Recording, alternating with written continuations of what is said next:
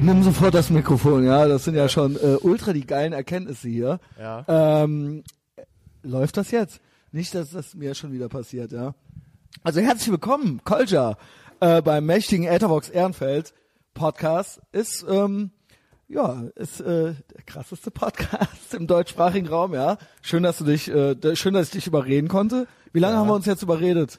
Ich glaube, letztes Jahr, letztes Jahr ging das irgendwann los, Um die dass, Zeit. dass du mal gesagt hast, komm doch mal vorbei. Ne? Hm, genau. Hat ein bisschen gedauert. Ich Ja. habe mich ein bisschen bitten lassen. Nö, aber das hatte ja Gründe auch, ja, und es war ja nicht eilig. Ja, aber jetzt, jetzt machen wir das hier. Na, wir, haben, wir lernten uns kennen Mächtig so ein bisschen. nennst du das, ne? Weil wir sagen auch manchmal die mächtige Antilopengang. Siehst Äh, du? Das ist, das ist ein gutes Adjektiv auf jeden Fall. Finde ich auch, ja. Also ähm, ja, äh, great minds think alike.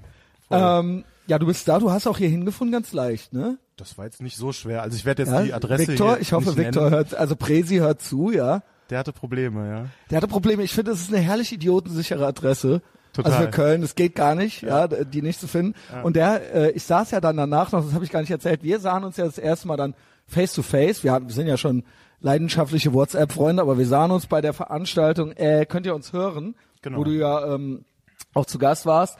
Und dann war äh, Presi auch nochmal hier mit seiner äh, Freundin. Und die waren ein Burger essen, dann bin ich dahin und die haben nahmen mich dann mit zu der Location. Ja. und da habe ich mich dann auch so ein bisschen mit seiner Freundin so ein bisschen äh, über ihn kaputt gelacht, weil sie benutzt ein Smartphone, er nicht, ja, er ist da so ganz, äh, ja, du, ihr kennt euch ja auch, ja, ich habe ja quasi über dich den Kontakt und äh, dann meinte sie, dass sie kriegt immer schon die Krise, wenn er dann zu Hause sitzt mit so einem kleinen Zettel und so einem Bleistift und sich das so alles so aufschreibt, so weißt du.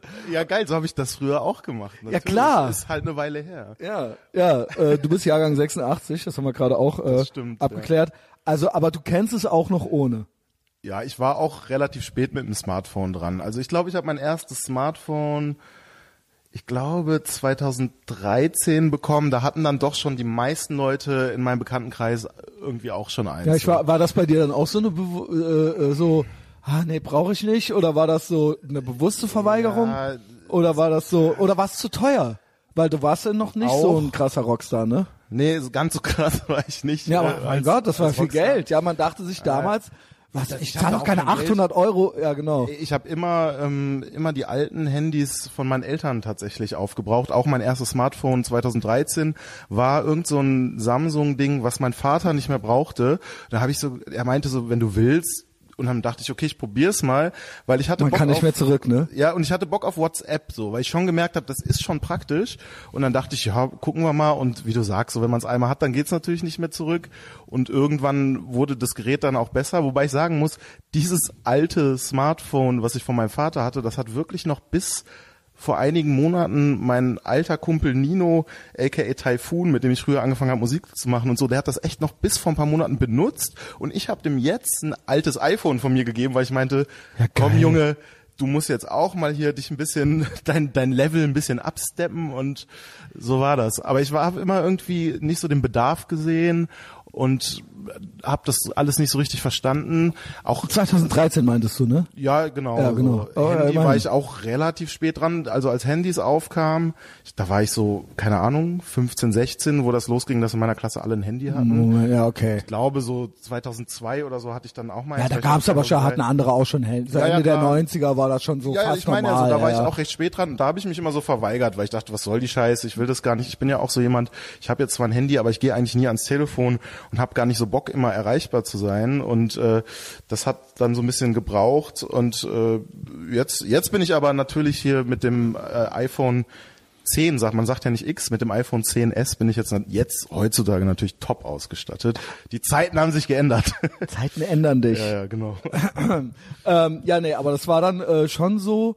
Also es ist, ja- ich kann es schon bestätigen, aber du, also es dauert schon mal einen Tag, bis du antwortest, aber du machst es dann schon. Ja, ich habe das schon auf dem Schirm. Äh, es Und kommt du hast so mich ein auch nie vergessen, also du hast diese, ja, wir machen das irgendwann, das hast du auch nie vergessen, also das muss ich schon lobend Ja, äh, mal erwähnen. ich, ich habe dir das, glaube ich, auch am Anfang irgendwann gesagt. Ich meine das dann schon ernst, sonst würde ich das nicht sagen. Und ich habe das dann auch im Hinterkopf. Aber es kann halt sein, Das dass es eine so. Weile braucht. So, so ist das. Und ich antworte meistens auch schon bei wichtigen Sachen so eigentlich immer. Gibt natürlich Sachen, die da mal in Vergessenheit geraten und so. Man hat ja aber auch dieses Problem, du kennst es auch mit diesen Haken, dass jetzt immer jeder direkt sieht, wenn du was gelesen hast. Aber du hast sie auch an und das finde ich, äh, das ist ein Alpha-Move. Da kann sich Kollege noch äh, drei Scheiben ja, von ich habe die abschneiden. an, weil ich will das bei anderen sehen. Das ist ja Genau. das Ding. Perfekt wäre natürlich, wenn man es bei mir nicht sieht, ja aber ich gut, bei aber anderen das ist sehen ja könnte. gut, das kann, wie soll das gehen, ja? Dann würde das ja jeder, dann das geht Ja, ja, ja, dann nicht, ja. Äh, Aber ich finde, es ist ein absoluter Alpha-Move, ähm, das nicht auszumachen und davor keine Angst und auch dieses letzte Mal online und so weiter, sondern Ja, so, ja. ja. fuck you, du kannst es ruhig alles sehen. Ja, sind zwei blaue Checkmarks da. Ja, nein, ich antworte Ja, genau. dir nicht. So ist das. Aber mich würde interessieren, wann hattest du denn dein erstes Handy und dein erstes Smartphone? Ich schätze dich nämlich eher als so jemand, einen, der da sehr früh war. Mhm. Wobei, nee, warte mal, du warst ja so ein Punker. Handypunks, geiles Wort, was es ja auch gab. Äh, da da gibt's auch eine Platte von NOE, kennst du die? die Nein. Haben, die haben Handypunks fuck off oder was? Deutschpunk-Platte. Die Platte heißt Handypunk aus den 90ern, glaube ich sogar. Und da ist halt so ein Bild, so ein Comicbild von so einem Punk mit Handy, weil das so für die Punks zu der Zeit, so Deutschpunker offenbar der Widerspruch schlechthin war. Punker mit Handy, Handypunk. Geiles Ja, Schimpfwort. natürlich, aber jetzt ist ja alles eh anders. In ist out, out ist in, Ja, konservativ ist der neue Punk und so weiter, ja. Ähm, Es ist äh, Punk komplizierter ist, geworden. Punk sind die Lehrer jetzt, also äh, Warst genau. du denn Handypunk? Ähm, ja, kann man so sagen. Okay. Und zwar, ich bin ja auch schon ein bisschen älter als du. Also erst erstmal Triggerwarnung an alle Antilopen und Kölscher-Fans. Ich rede jetzt auch so. So wird das die, die ganze Folge übergehen Da übrigens. beschweren sich die Leute, ne, Ja, dass du immer den Leuten bei Presi war das so. Siehst du schon ein bisschen ins Wort gefallen.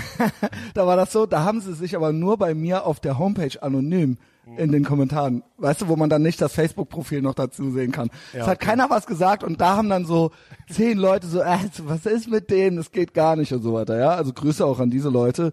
Könnt ihr auch gerne, äh, auch diese Kom Kommentarfunktion habe ich nicht abgestellt, Ja. aber auch nie einen beantwortet. Ja. Ja. einfach nur stehen lassen so. Ja, man, man bleibt unnahbar. Absoluter Power-Move, ja. niemals antwortet. Ich habe letztens noch auf Insta mal so eine Story gemacht, wo ich so gesagt habe, so Leute, Das habe ich gesehen. ich habe mir jetzt mal was überlegt, ich antworte jetzt auch mal auf Kommentare. Ich glaube, ich habe so zweimal gemacht, weil eigentlich ist ja der, der so dieser Star-Move so einfach niemals reagieren. Genau. So. Ja, es fällt mir auch sehr schwer. Also, aber ja, aber so welche, wo ich noch nicht mal sehen kann, ob die hübsch oder hässlich sind oder sowas, da, also so ohne Bild Das und ohne Namen wichtig, und ja? so. Würdest ja, du, das ist mir Würdest wichtig. bei Leuten, die du hübsch findest, eher antworten oder was? Nein, das kommt drauf an, was ich antworte, ja. Man Okay. kann ja auch, äh, man kann auch zu hübschen Menschen gemein sein und äh, was rede ich hier? Du weißt, was ich meine. Nee, aber ich möchte eigentlich, habe ich so ein bisschen mehr Respekt vor Leuten, die ihr Gesicht zeigen und Ja. äh, wo man weiß, dass das da jetzt irgendwie die Person ist und nicht irgendjemand, der nur so ein bisschen äh, Aber du hast immer noch nicht geantwortet. Wie war Ja, das Handy. mit deinem Handy jetzt? Also überhaupt, soll ich mal ganz von vorne anfangen? Wir Kommt hatten an, eine wie in der Klasse, dauert. wir hatten eine in der Klasse, äh, Mitte der 90er, ja, ähm, 95 oder so, die hatte schon ein Handy. Ich finde das Wort übrigens zum Kotzen, ich hasse das. Das ist so ein Handy, geiles ja. Denglisch. Ja, es ist halt so, a Handy. Ähm, und eine Lehrerin, die war die Frau Grimmel-Wold, das war die Frau von einem Anwalt mit äh, Golf Cabrio, also richtig, wie man sich das vorstellt, Doppelname und so weiter. Die hatte auch, das waren die einzigen beiden mit Handy an der ganzen Schule. Okay. Und es gab noch keine Regeln bezüglich Handys. Ja. Das heißt, wenn die angerufen wurden, dann war das für alle super witzig und dann sind die auch dran gegangen, haben mit den Leuten geredet und Im so weiter. Unterricht, oder Im was? Unterricht, sowohl die Lehrerin als auch die Nadia. Ja, ich grüße, ich habe mit der immer noch was zu tun. Okay. Und das war dann so, hihihi, äh, ist ja witzig, heute würde man ja, nee, das geht gar nicht und äh, hier gibt's noch Regeln und so weiter, ja. Aber das war, äh, galt eher als kurios. Und mein erstes habe ich, also ich zog 98 nach Berlin und hab dann angefangen, dann wollte ich, äh, hatte ich so romantische Vorstellungen von Berlin und auch von der Filmbranche, ja, weil ich ja viele Quentin Tarantino Filme gesehen hatte, dachte ich, ich werde jetzt auch sowas, ich werde, ich gehe jetzt in die Filmbranche. Es war ultra äh, niederschmetternd, äh, wenn du mal so paar Staffeln im Namen des Gesetzes für RTL Plus oder sowas gedreht hast, so als äh, Lakai, ähm, dann äh, wirst du schon sehen, ob du da noch Lust drauf hast oder nicht. Und da war es so, dass die alle über Handys kommunizierten.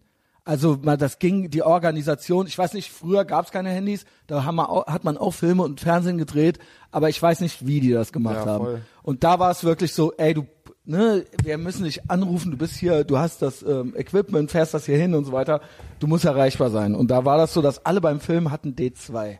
Also was später Vodafone wurde. Und dann habe ich mir ein D2 und mein erstes Handy war das Siemens C25 mit den coolen fünf DJ-Melodien.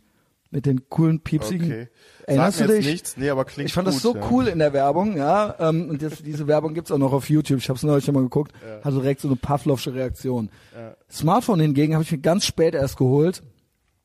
Das ist ultra das interessante Culture-Gespräch. ähm, erst, erst vor fünf Jahren oder so. Also auch, wie ich also wie ungefähr. du. Ja. Mein erstes war das iPhone 5. Ey, keine Ahnung, ich Ja. weiß gar nicht, was welches ist. So Und damit, äh, das war dann so, und vorher hatte ich immer ein iPod äh, äh, Video oder äh, wie hieß der? Also mit dem man auch immer schon so ins Internet konnte und so, und dachte ich immer, das brauche ich ja nicht, ja. Aber jetzt äh, will ich es nicht mehr missen und du auch nicht, hörte ich. Du rennst selbst in Düsseldorf rum, ständig mit dem äh, GPS. Ja, das liegt daran, aber dass ich echt so ein bisschen Orientierungsschwierigkeiten habe. Ja, also ich bin, ich bin äh, tatsächlich jemand, der sich gerne auch mal in der eigenen Stadt verlau verläuft. So, äh, wenn ich in Ecken komme, die ich jetzt nicht so gut kenne, kann mir das passieren. Leute, die mich kennen, machen sich da auch gerade Leute, die mich gut kennen, regelmäßig drüber lustig. Also auch bei keine Ahnung Festivals oder so, ne, wo Mhm. man halt es gibt dann so ein paar Türen, da sollte man wissen, wo die sind, Backstage-Raum, Toilette oder so, keine Ahnung. Das jetzt, wo du äh, sober bist auch noch, ja. ja, das hat damit gar Nee, nichts das zu hat tun. damit gar nichts zu das tun. ist wirklich so, ich bin einfach irgendwie kein Orientierungsgenie, ich vergesse, wo ich hin muss, äh, ich vergesse, wie Wege funktionieren und deswegen äh, ist für mich eigentlich eine der meist äh, äh, genutzten Funktionen vom Smartphone halt die Navigation, Mhm. weil mit der kann man äh, absolutes äh, Auskennen vortäuschen, es funktioniert, man, man kommt überall hin so. Also gut, ich ja. lieb's auch. Ich kann, ich weiß, das ist auch ein Fluch. Ich bin auch süchtig danach, wirklich. Also echt süchtig, so nach Social Media und Smartphone, so ganz stumpf halt, äh, so ganz einfach geködert. Ähm, aber äh, ich möchte auch nicht mehr zurück.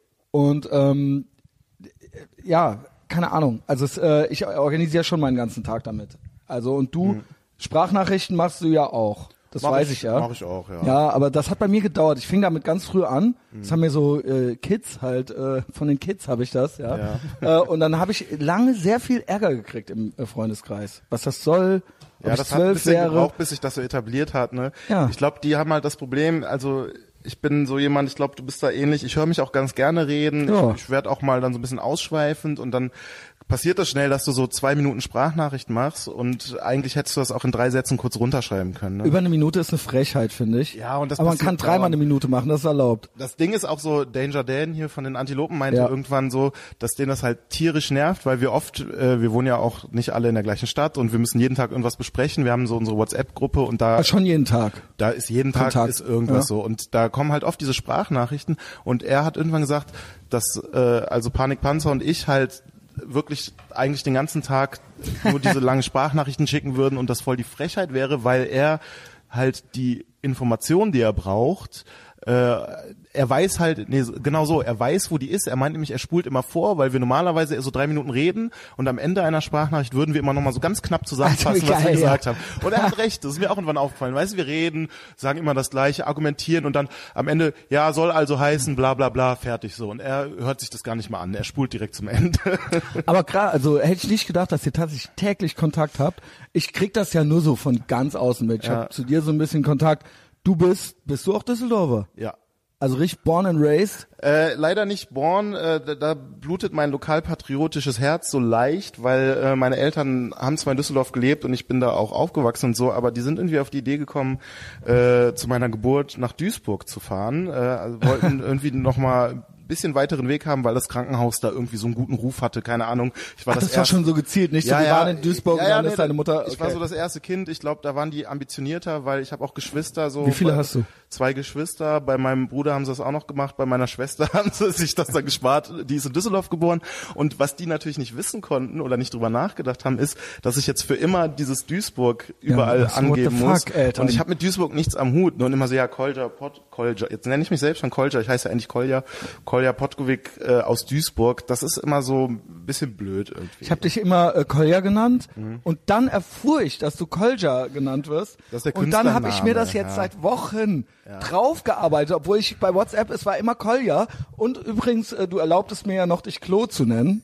Ja gut, ich habe das äh, gemacht, weil ich dich Zahnfleisch nennen wollte. habe ich das, hab ich das Ja, ja, äh, das äh, haben wir einen Deal. Genau. Ich merkte nämlich, dass der Presi neulich, der war ganz entzückt über diese Nachricht, dass du äh, Klo heißt äh, oder dass das gibt. Jetzt weiß es die Welt. Und er meint auch Ja. my man Klo und so weiter, ja. Ja. Also der war jetzt so ganz äh, heiß drauf eigentlich auf diesen Spitznamen, ja. Ja, das, das kam auch irgendwann, das, irgendeine von den Antilopen hat das mal, ich glaube, es war auch Panikpanzer. Ich finde, ich finde, ohne Scheiß, wenn wir ein einen geiler Podcast machen, würden auch, ne? äh, der hieße Zahnfleisch und gut. Super Show oder sowas. What? Ist auch also so ich ein- würde es hören wollen. Ist auch so ein Spitzname. Erst hat mich das tierisch genervt und ich habe den gar nicht Bei mir annehmen genauso. wollen. Aber irgendwann habe ich selbst gemerkt, wie ich jetzt schon so E-Mails so mit euer Klo unterschreibe, weil ich das so lustig finde. Äh, wenn wir so mit dem Nightliner ähm, auf Tour sind, also diesem Bus, wo man auch drin schlafen kann, dann hat unser Tourmanager irgendwann die Idee gehabt, so über jedes Bett so so ein ähm, so ein Klebeband zu kleben, wo der Name steht, dass du halt, wenn du jemanden schnell Klo. findest, so dass du nicht überall den Vorhang aufmachen musst, sondern du weißt, wer wo ist. Und da habe ich dann tatsächlich irgendwann ein Schild angebracht, der gute Onkel Klo.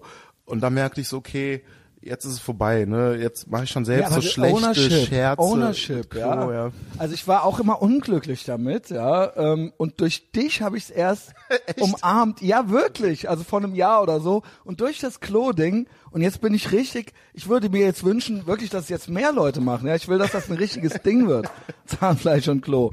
Ähm, Also, also gut, Düsseldorfer. Ja, für mich zählst du dann als Düsseldorfer. Ja, kann man das, schon sagen. Ja, und das äh, war ja dann auch ganz leicht. Wir Du hast brauchen ja ja auch auch jetzt nicht so eine Blut- und Bodengeschichte Nee, auspacken. nein. Ich bin Düsseldorfer. Genau, das reicht mir. Also ja, okay, okay, okay. Du bist geboren in Duisburg, aber immer schon in Düsseldorf gewesen. Also das ist jetzt nicht, du bist jetzt nicht von irgendwo anders nochmal nach Düsseldorf gezogen. Nee, aber ich habe in Göttingen studiert. Ich habe ein paar Jahre in Göttingen gelebt. Okay, wie ist das so? Naja, also Was hast du denn studiert? Soziologie. Oh Gott. Und ich war, ich glaube, ich war sechs. Obwohl so schlecht, hast du auch Statistikscheine gemacht und so? ja, ja. Ah gut, dann ist ja schon. Also ich war so sechs oder sieben Jahre in Göttingen und das ist okay. Ich meine, ich war damals ein Student und ein Kiffer. Wie weit ist das weg? Das ist Göttingen ist ziemlich zentral. Ich glaube, das ist so ziemlich die mittigste Stadt in Deutschland. Ich dachte, das wäre Neuwied. Ach nee, Europa. Äh, Ja, ich weiß, aber die die mittigste, etwas größere Stadt Kassel ist ja auch in der Nähe. Ist, äh, wenn man sich jetzt so eine Deutschlandkarte anguckt, ist Göttingen ziemlich zentral so.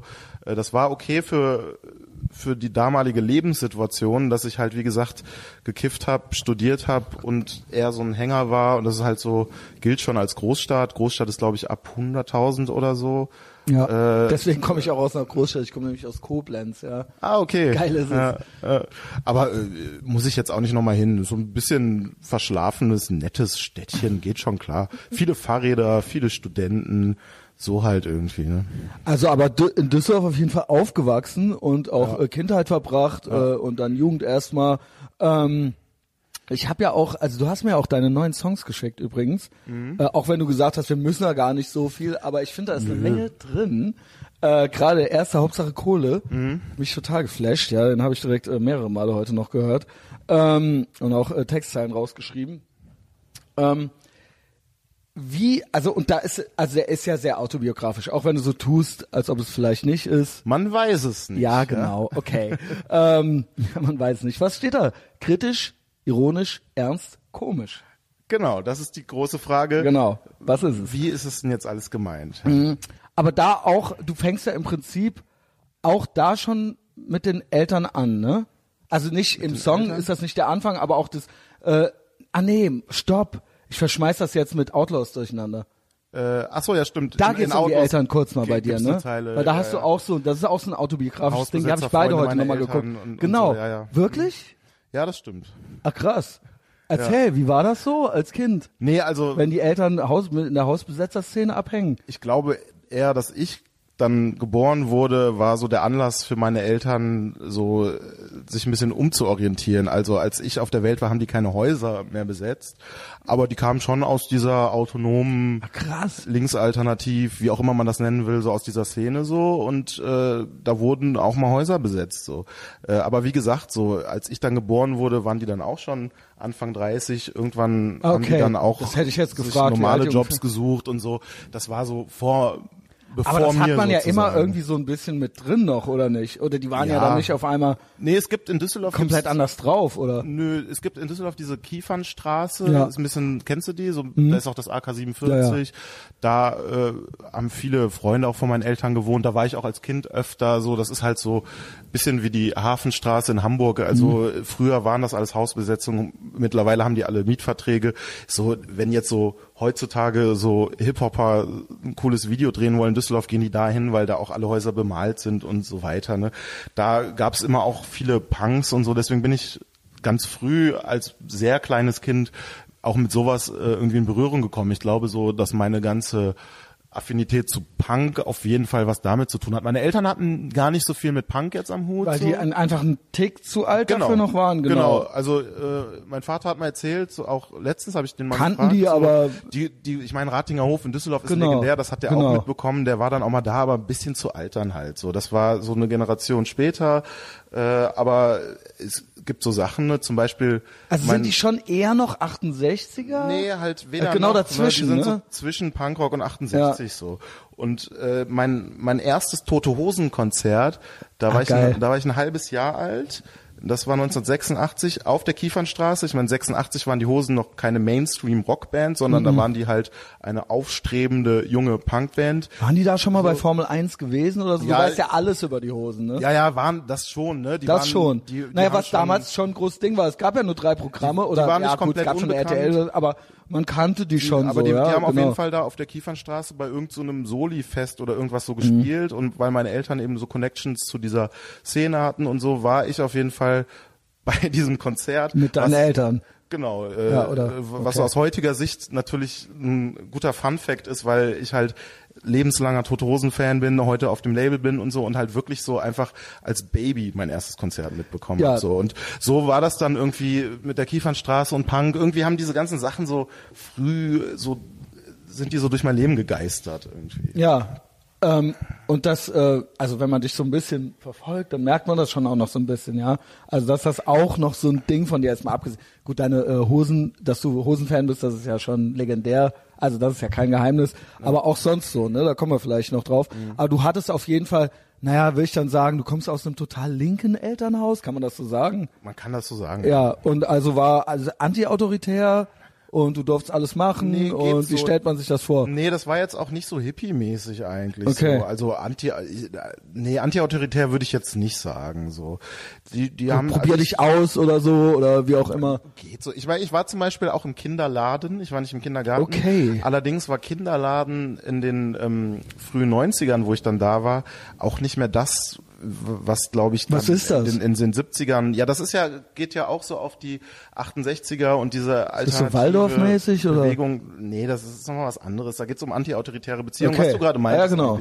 Äh, es gibt, das ist Elterninitiative, also es gibt jetzt keine angestellten Erzieher, Mhm. sondern äh, beziehungsweise es gibt schon Erzieher, gab es bei mir, aber die Eltern bestimmen das. Die Okay. Eltern stellen die ein, die Eltern kochen, äh, die Eltern Also ein bisschen so kommunenmäßig? So. Nee, halt nicht, das war es vielleicht mal, aber bei mir war das eigentlich wie ein Kindergarten, nehme ich mal an, Mhm. mit dem Unterschied, dass halt äh, die Eltern das Kochen untereinander aufgeteilt haben und auch am Wochenende dann immer irgendwelche Eltern dran waren mit Putz, Putzen, so, diese Aufgaben so, aber ansonsten waren da im Endeffekt auch Erzieher angestellt und ich kenne jetzt den Vergleich nicht. Wir haben schon wahrscheinlich dann auch hier und da bisschen mehr machen können, als das jetzt in so einem klassischen Kindergarten ist, aber ich habe das Gefühl, dass das Thema da auch schon so, dass sich das nicht mehr so unterschieden Und hat. zu Hause schon auch äh, so linksintellektuell stellt man sich das dann vor, welche Zeitung. Naja, ich versuche halt rauszukriegen, wie ich mi- mich finde, also für mich ist es immer super interessant, wie wird jemand dann Ja, ja. so oder was sind dann so die eigenen Ein das sind ja die ersten Einflüsse dann im Prinzip. Ja, klar. Ja. Und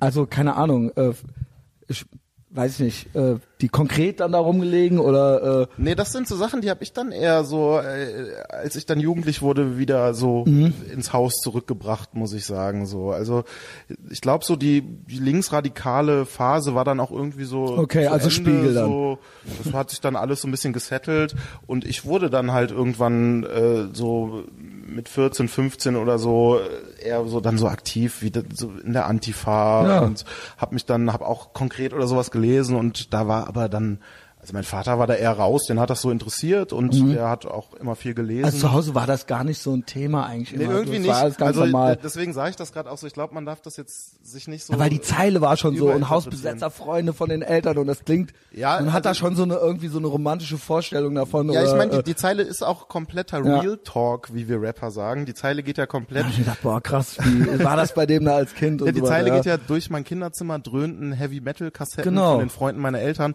Das ist komplett wahr und das äh, hat im Endeffekt auch dann mit, wieder mit den Toten Hosen zu tun, denn ähm, ich habe halt es gab dann so eine Freundin von meinen Eltern, die hat, die hat auf der Kiefernstraße gelebt und die hat manchmal so auf mich aufgepasst, so Babysitting gemacht und die war krasser Heavy Metal Fan, generell krasser Musikfan und die hat halt diese ganze Mucke auch immer so gehört so. Und meine Eltern meinten irgendwann ey, ja keine Ahnung so der der ist halt drei muss da jetzt wirklich Heavy Metal laufen Ach, wenn so spießig waren die dann schon ja, so genau, ja so, ich glaube die haben dann on, muss das sein haben ja. dann so gedacht hm weiß ich jetzt nicht. Und dann hat sie so gesagt wieso? Keine Ahnung. gut was denn Slayer oder war es nur nur Guns N' Roses? ich glaube es war wirklich harmlos. Ich weiß dass es auch sowas wie Scorpions ja, war also okay, wirklich auch so okay. Beispieler kam aber dann auch so Iron Maiden diese Sachen. Mhm. und dann es gab aber auf jeden Fall diese Debatte, das weiß ich, das ist halt ganz witzig zwischen dieser Frau und meinen Eltern, die so meinten, das geht irgendwie nicht mit dem Kind, weil ich fand das dann wohl Und das hat cool. die noch debattiert dann? Ja, also warte, das geht noch weiter. Die, die fand das dann witzig, dass ich mich dafür interessiert habe, weil ich dann so nachgefragt habe und die hat mir dann halt das auf Tape aufgenommen und ich hatte halt so einen kleinen Kinderkassettenrekorder und habe dann wirklich in meinem Kinderzimmer das gehört und dann war so der Punkt bei meinen Eltern, dass sie meinten, ey, irgendwie irgendwie geht das nicht. Der ist halt drei oder so und da läuft so Heavy Metal aus dem Kinderzimmer. Irgendwie ist das nicht ganz altersgemäß. Und dann meinte, dann Klar, war der Eddie von Iron Maiden und so weiter, ja. Also, und dann war ein Kompromiss Tote Hosen. Dann hat die so gesagt, naja, guck mal, dann wie wär's mit tote Hosen? Das ist ja nicht so wild, das ist alles so ein bisschen lockerer. Und dann waren meine Eltern so, ja, keine Ahnung, okay. Und dann hat die mir halt tote Hosen aufgenommen und dann habe ich wirklich so. Äh, Welche war's also, denn? Äh, die, oder hat die einen Mix gemacht oder was? Nee, nee, die erste muss die bis zum bitteren Ende live gewesen sein äh, und die Damenwahl war auch ganz früh dabei. Und deswegen habe ich an diese Platten so ähnliche Erinnerungen, glaube ich, wie man kennt das ja, wenn Leute zum Beispiel in ihrer ganz frühen Kindheit so bestimmte Hörspiele gehört haben und wenn die das heutzutage hören, kriegen die direkt so ein heimeliges Gefühl, erinnern sich an alles. Und genau das habe ich mit diesen ersten Hosenplatten, die ich gehört habe. Das ist für mich so ein krasses Kindheitsding, nur dass ich halt die immer wieder gehört habe, später irgendwann neu entdeckt habe und so halt. Ne? Und irgendwie kam das so zustande, dass dann war irgendwann auch der Zug abgefahren. Dann waren meine Eltern auch hilflos, weil ich dann so angefangen habe, in diesem Kinderladen zum Beispiel auch nur von Tote Hosen zu reden und mir dann so von anderen Eltern, die dann zum Beispiel auch eine Hosenplatte zu Hause haben, mir selbstständig organisiert habe, dass die mir das aufnehmen und habe dann mir so eine Tape-Sammlung von Tote Hosen äh, so zusammengestellt quasi so, weißt du? Und äh, das das war irgendwie, glaube ich, der Startschuss, das mit diesen Heavy Metal Kassetten. Ich dachte echt, die Hosen, das wäre dann auch irgendwie über die Eltern gekommen. Nee, die die hatten da gar nicht so auch nicht. zu tun. Okay. Nee. Das weil ist ja das ich dachte, die hatten so. nicht da mitgenommen zu dem Konzert nee, und das so. war ein Zufall, die sind ah, ja das nicht war dahin, Zufall. weil das Konzert war, sondern die waren halt da und dann haben da zufällig die Hosen gespielt. Ach so, okay. Äh, Finde ich aber geil, dass du eine Babysitterin hattest, die dann noch so rumdiskutiert hat, so, die dann nicht gesagt hat, äh, ja, nee, okay, I get it. Äh, äh, Frau, äh, Frau äh, so Herr äh, Podovic oder was? Nein, nix Frau, das waren ja Freunde. Die, Ja, genau. Die, das waren ja, die, die haben. Ja gut, aber trotzdem. Man kennt, weiß das doch, wie, Ja, ja, wie nee, das nee, läuft nee, also klar, ja. Und aber auf der anderen Seite hätte ich äh, gedacht, dass seine Eltern dann auch sagen, naja, wenn's, wenn er jetzt keine Angst davor kriegt, sondern es auch noch witzig findet. so war es ja auch irgendwie Ja. dann.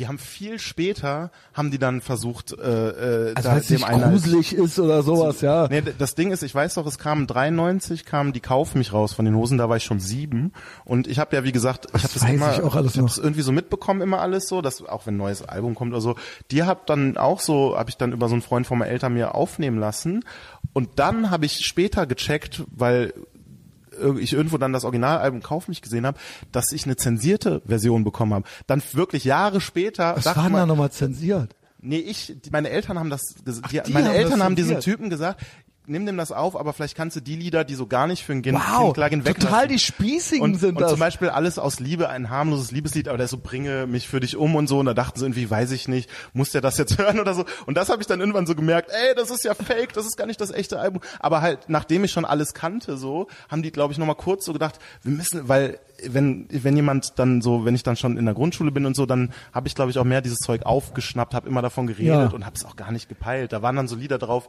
wie Sascha zum Beispiel, dieses Ja, klar. so ein ironisches Lied, Sascha, wo, wo der so, ist arbeitslos. so ironisch ein Neonazi quasi Ja, so ja.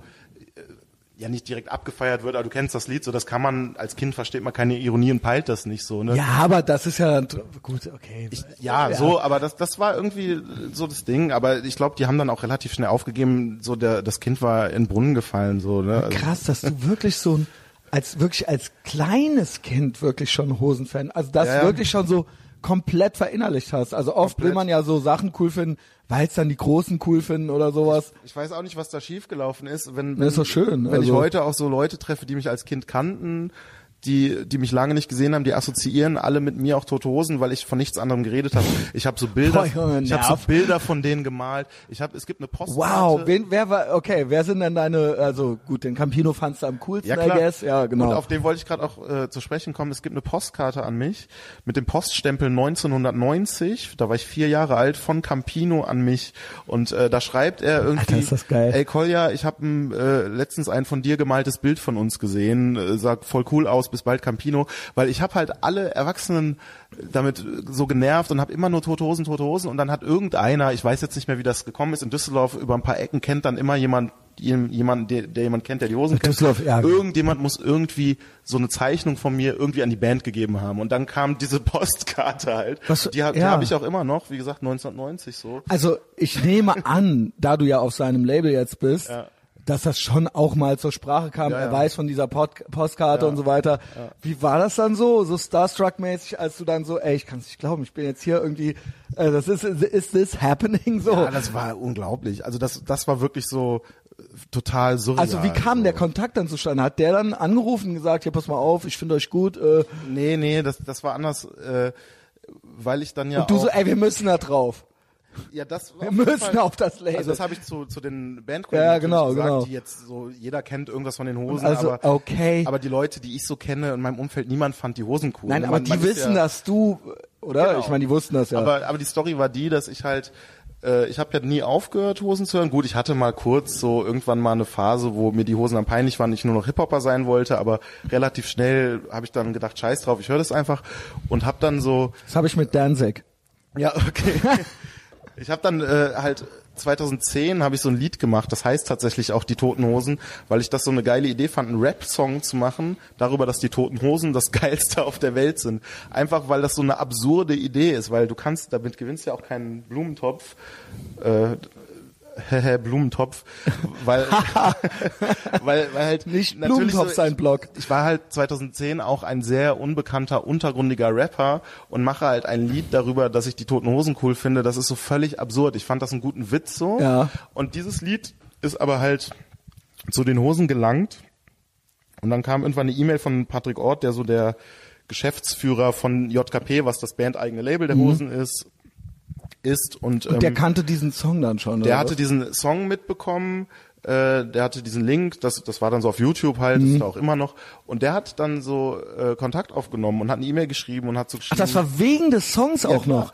Der- okay, der- wie ich- krass. Aber zu dem Zeitpunkt, wo ich das Lied gemacht habe, hätte ich auch gar nicht damit gerechnet, dass die das mal hören, weil Tote Hosen war wie von einem anderen Stern. Aber das ist das Schöne mich, am ne? Internet. Ich meine, der Heinz Strunk, da mussten das irgendwie die, äh, der äh, Rocco Schamoni, der musste dann noch vom Bela B irgendwie diese CD. Stimmt. Stell dir mal vor, der hätte die dem nicht gegeben, Ja, so einen gebrannten, so einen gebrannten Rohling. Aber bei dir das, da denke ich mir auch immer, es muss nur mal die richtige Person den Podcast oder den Song oder sowas hören. Und es ist ja immer da draußen. Mhm. Genau, Warum das- nicht? so auch die halt. googeln sich, so, ja. Und dann, dann kam so eine E-Mail und ich wusste auch genau, wer Patrick Ort ist, weil ich weiß alles über die Hosen äh, und, und so weiter. Ich habe das direkt Und dann war diese E-Mail, wo einfach nur drin stand so, ey, wir haben hier zusammen das Lied gehört, schöne Grüße von der Band, wir haben uns kaputt gelacht, weil dieser Song, den merkt man natürlich auch an, dass ich das ernst meine, dass ich mich auskenne, da sind so Insider drin, das ist nicht nur so ein oberflächliches Gelaber, sondern wenn man Ach, wie die schön. Toten Hosen kennt oder wenn man die Toten Hosen isst und dieses Lied hört, dann peilt man schon, okay, da weiß jemand, wovon er spricht. Und der, witzigerweise, der Patrick Ort hat halt auch eine Connection zu Hip-Hop, so, der hört auch schon so seit den 80ern Hip-Hop.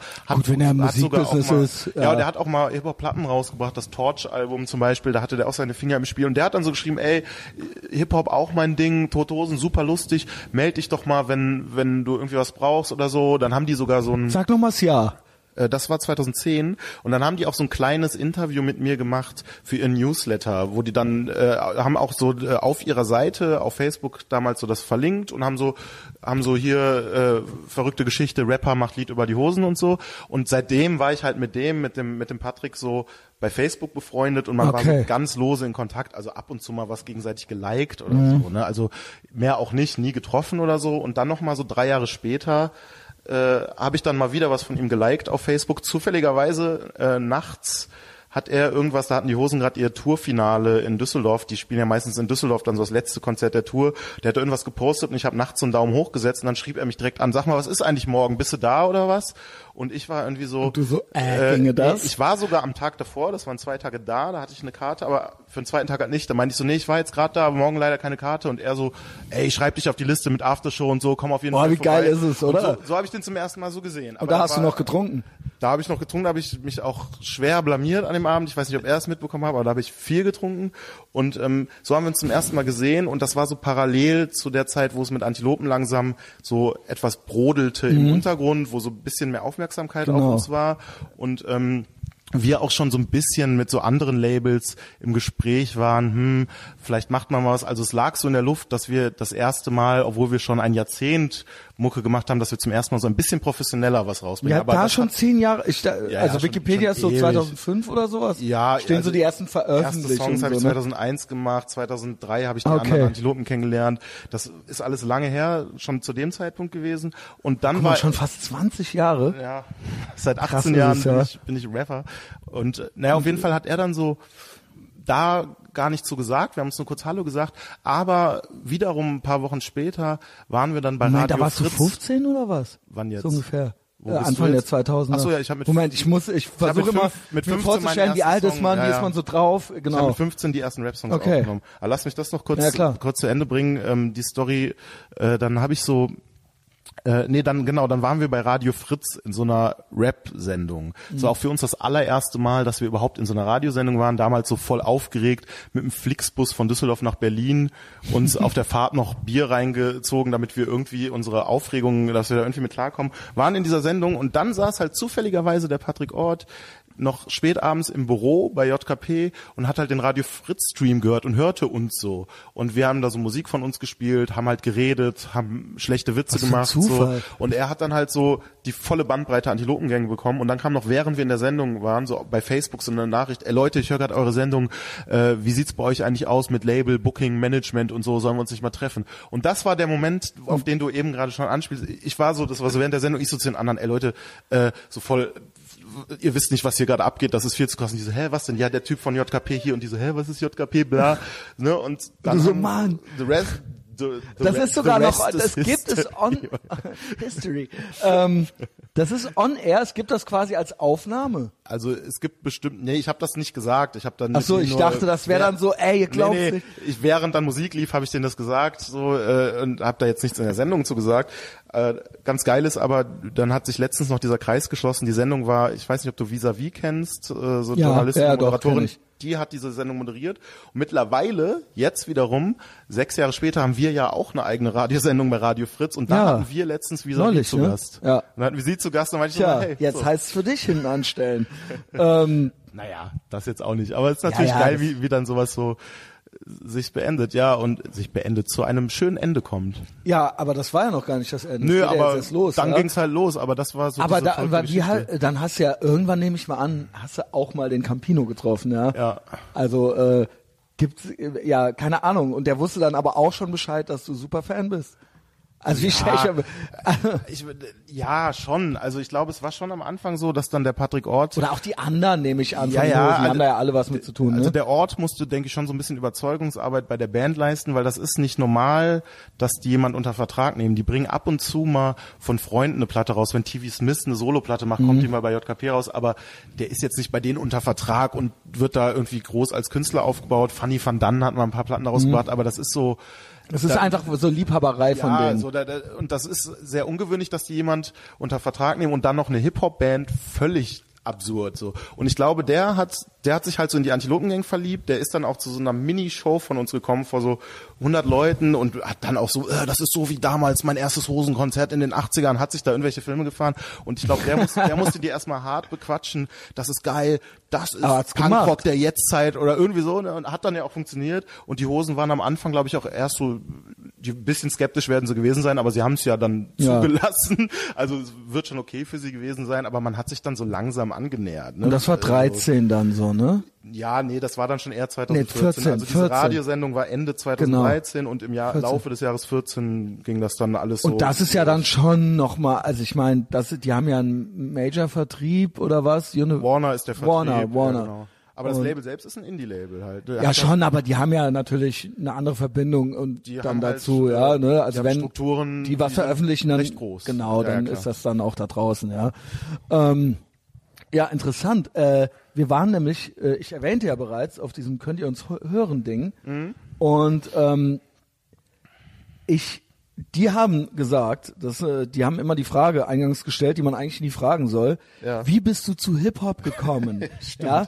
Aber eigentlich, bei dir sehe ich ja wirklich, wirklich noch, dass du ja eigentlich hättest du ja besser, oder was heißt besser, äh, du hättest ja genauso gut Punker werden können, wenn man das überhaupt so trennen möchte. Heutzutage trennen, trennt der Hipster das ja gar nicht mehr, aber früher war, war es ja schon noch eher so ein Szene- und so ein Lagerdenken, sag ich mal.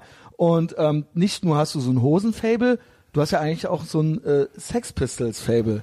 Ja, Das ist ja so die andere Punkband, würde ich sagen, die dir sehr am Herzen liegt. Schon, ja. Äh, Also die sehe ich immer wieder bei ich bin dir. nicht so irgendwo, ja. originell mit meinen Lieblingsbands. Da Nein, aber okay, wahrscheinlich auch Underground-Bands. Aber wahrscheinlich ne? liegt es irgendwie am Alter, an dem du die entdeckt hast. Also bei den Sex Pistols, als ich die ja. entdeckt habe, war ich richtig alt schon. Das war fünfte Klasse oder so. Da wurde ich dann Ja, Sex okay. Pistols Fan. Äh, ja, ich Da war ich noch ACDC-Fan, ja. Also äh, warst du schon Sex Pistols-Fan. ich habe halt, glaube ich, ich hatte auch einfach eine Faszination jetzt mal fernab von der Musik für dieses Punk-Ding, das, was mir dann so als Kind irgendwie so rebellisch vorkam Ja, und sicher. wild und gefährlich und äh, abgefahrene Frisuren und diese, diese ganzen Outfits, also die sowohl die Hosen als auch die Sex Pistols hatten. Ich glaube, das fand ich alles irgendwie cool und ähm, ich glaube halt, dass ich dann kein Punk geworden bin, hat echt damit zu tun, dass Na, wann kam denn dann Hip-Hop? Äh, kam, wahrscheinlich aber auch. Das Ja. kam halt dann erst ein bisschen später und ich ich habe mich halt zu früh für Punk interessiert. In dem Moment, wo ich dann quasi, wo hätte Punk werden können, wenn man so will, ne? Näher dran. Also in dem Moment, wo ich theoretisch vielleicht hätte sagen können, okay, ich werde jetzt Punk und keine Ahnung, mach mir eine Punker-Frisur, was man dann halt denkt, was man machen muss, wenn man Punk wird, da war das Thema schon fast so ein bisschen durch. Da hat mich Hip-Hop mehr interessiert, so. Und dann hatte ich auch Wir reden eher, auch von den 90er Jahren, I guess. ja, also so Hip-Hop, dass ich so richtig auf den Hip-Hop-Film kam, war so 97, 98. Und ich hatte da dann auch das Gefühl, was du gerade meintest, total bescheuert, eigentlich, ich muss mich halt entscheiden. So, bin ich jetzt Hip-Hopper, bin ich jetzt Punker? Aber das ist nicht bescheuert, So- das war so. Es war so, aber ich bin ja witzigerweise Jetzt heute mit den egal. Antilopen gerade in einer Band, die das beides auch so einfach Ja. vereint und das ist auch scheißegal. Und ab einem gewissen aber, Alter ist das auch so, jetzt wirft dir das auch keiner vor, wie kann der als Hip-Hopper das hören? Aber Ja. als Teenager ist das ja schon noch wichtig, irgend so ein Stammesdenken, ja. Als in meiner Klasse dann ein paar Leute, auch so Punks, wurden so richtig klischeehaft so von einem Tag auf den nächsten so komplett eingekleidet mit so Bondage-Hosen und, und Iro und so. Da war das für mich eher schon wie so ein alter Hut und ich war auf meinem Hip-Hop-Film und Punk war irgendwie so, ja, keine Ahnung, das ist so, habe ich halt früher mich mal für interessiert, so. Und äh, zu dem Zeitpunkt waren dann die Hosen auch kein Ding mehr. Erstmal, weil die Hosen, glaube ich, dann für mich auch irgendwann zu uncool waren, aus so einem Punkrock-Ding heraus, so, wie, wie das ja auch viele dann sehen, kommerziell, Deutsch-Rock-Geseier, was man denen dann halt so vorwirft. Auf dem Trip war ich dann auch eine Zeit lang und ich wollte eh nicht so Punk, das alles so Rockmusik generell, so war dann erstmal nicht mehr so interessant. So, das hat dann ein bisschen gebraucht, bis ich gemerkt habe, ich kann auch Hip-Hopper sein, ich kann rappen, ich kann trotzdem hören, was ich will, ich kann auch die Pistols oder die Hosen hören, scheißegal so. Ne? Aber Pistols sind schon, weil diese beiden Punkplatten, die sind in deinen äh, zehn Platten mit drin. Diese zehn Platten, die ich da auf Facebook Genau, hast ja jetzt gerade, das fand ich eigentlich ganz witzig, Ja. habe ich gedacht, ja, das sind ja schon so Meilensteine irgendwie, Ja. die man nochmal erwähnen kann irgendwie und das ging jetzt ganz organisch. Sex Pistols war für mich irgendwie krass, weil ähm, ich dann irgendwann so ein Tape, tatsächlich auch von meinem Vater, aber der konnte damit nichts anfangen. Der hatte der hatte irgendwie so alte Tapes. Ja, was hörten die denn so? Äh, mein Vater ist riesen Neil Young Fan. Ah, okay. So. Und äh, meine Mutter Also so ist, hört 70er. generell nicht so richtig viel Musik. Da könnte ich jetzt gar nicht so sagen, die hört eher so Radio oder so. Das ist irgendwie gar nicht so krass ihr Interesse. Mein Vater hört so Neil Young gerne und sowas. Und der hatte irgendwie im Keller meine ich, so eine Kiste mit so alten Tapes von früher, die dir mal aufgenommen wurden oder so, die dir nicht mehr interessieren. Und da war irgendwo ein Sex Pistols Tape. Da war übrigens auch Monarchie und Alltag von Fehlfarben. Und Die ich hab, hast du auch Die habe ich auch den genannt, genau. Ja. Und dann habe ich dieses Sex Pistols Tape gehört und ich weiß halt noch, der erste Song vom Nevermind the Bollocks Album Holidays in the Sun, ich habe das so gehört in meinem Kinderzimmer und ich konnte es gar nicht fassen. Ich fand das so Echt krass. direkt so, auch gerafft? Richtig krass. Also ich glaube vor allem vor allem so die Stimme und die Attitüde von Johnny Rotten für mich einfach unfassbar krass. Ich habe kein Wort vom Text verstanden. Ich fand die Musik krass. Ich fand alles einfach, das hat mich so richtig so umgehauen so und dann habe ich dieses Album halt gehört und fand es einfach richtig geil und habe mich dann wie wie ich immer schon so drauf war halt voll mit denen auseinandergesetzt, mir da so Bandbiografien durchgelesen und mich so Geil voll war in das, das Thema ohne. Internet. Also oder bevor irgendwie so alles, alles da war. ja voll. Oh, wo man wirklich, ey, keine Ahnung. Ich habe heute ein Interview mit äh, Duff McKagan äh, gehört in Ja. einem Podcast, den ich immer höre. Auch alter Punker natürlich. ja, ist er auch. Äh, ne, Seattle und so weiter. Fastbacks äh, hat er mitgespielt und so. Hast du gesehen letztens er mit John Lydon und ähm, Das habe ich gesehen, ja. Und ähm, schon, äh, ich bin ja. äh, jetzt mag ich John Lydon sehr, sehr gerne, ja, Ja. weil er sich äh, mit einem anlegt. Äh, er hat sich mit einem Ramone gestritten. Ne? Genau, ja. Mein Lieblings-Ramone war tatsächlich übrigens auch Johnny Ramone. Aber äh, zurück zu dir. aus so konservativen Gründen. Ja, weil, nein, was heißt, der Punkt ist, sei mal Ronald Reagan-Fan im Heyday des Punkrock so und dann trag mal ein Kill a Commie for Mommy. Also ich finde das halt schon, das ist natürlich dann nicht rebellisch auf so einer Ronald Reagan-Ebene, aber sich in dieser Szene quasi so, das ist schon so, ey, ja, fickt euch, weißt du? Also keine Ahnung, das fand ich halt schon, das andere ist ja dann auch irgendwie einfach. Also das heißt natürlich nicht, dass man jetzt immer scheiße sein muss oder so extra nur schon, um scheiße zu meinst, sein, schon aber klar. irgendwie und das fand ich früher gar nicht. Früher dachte ich, wie kann der nur, als ich selber noch Jugendlicher war, dachte ich immer so, äh, was für ein Assi und so weiter. Und jetzt gucke ich da irgendwie so drauf, so ein bisschen Altersmilde oder vielleicht, weil ich selber ähnlich irgendwie ticke und denke mir so, ja, keine Ahnung, so mach das doch mal, so ja, trau dich das doch mal, äh, irgendwie so ein bisschen äh, frech sein. KKK und, took my ähm, baby away, das ist er ja genau. auch mit gemeint. Da ist, Äh, war er das oder der Schlagzeuger? Ja, also soweit ich das äh, Dem Sänger erinnere, hat er Joey die Freundin ausgespannt und daraufhin Okay, kam das Lied genau. The KKK Took My Ja. Baby. Das war ein super Song.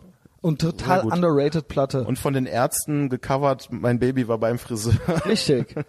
genau. Und äh, Zeltinger hat gecovert äh, Müngersdorfer Stadion und das war Rockaway Beach. Echt? Ja. Okay. Also äh, zu kuriosen Ramones-Covern. Ja. Ähm, genau. Du warst irgendwie bei Duff McKagan jetzt, ne? Ja, ich war äh, bei dem, wie kam ich da jetzt drauf? Keine Ahnung, ich habe über die Sex Pistols schwadroniert. Und äh, wie die mich Genau, der hat und so. erzählt, nein, wir hatten, wir, es ging drum, dass, wie sehr man das alles so aufgesaugt hat. Und der hat halt erzählt auch so, ne, wie es dann war, irgendwie in den Plattenladen zu gehen. Ist jetzt Zufall, es könnte jeder von uns auch sein, nur ich habe das heute gehört.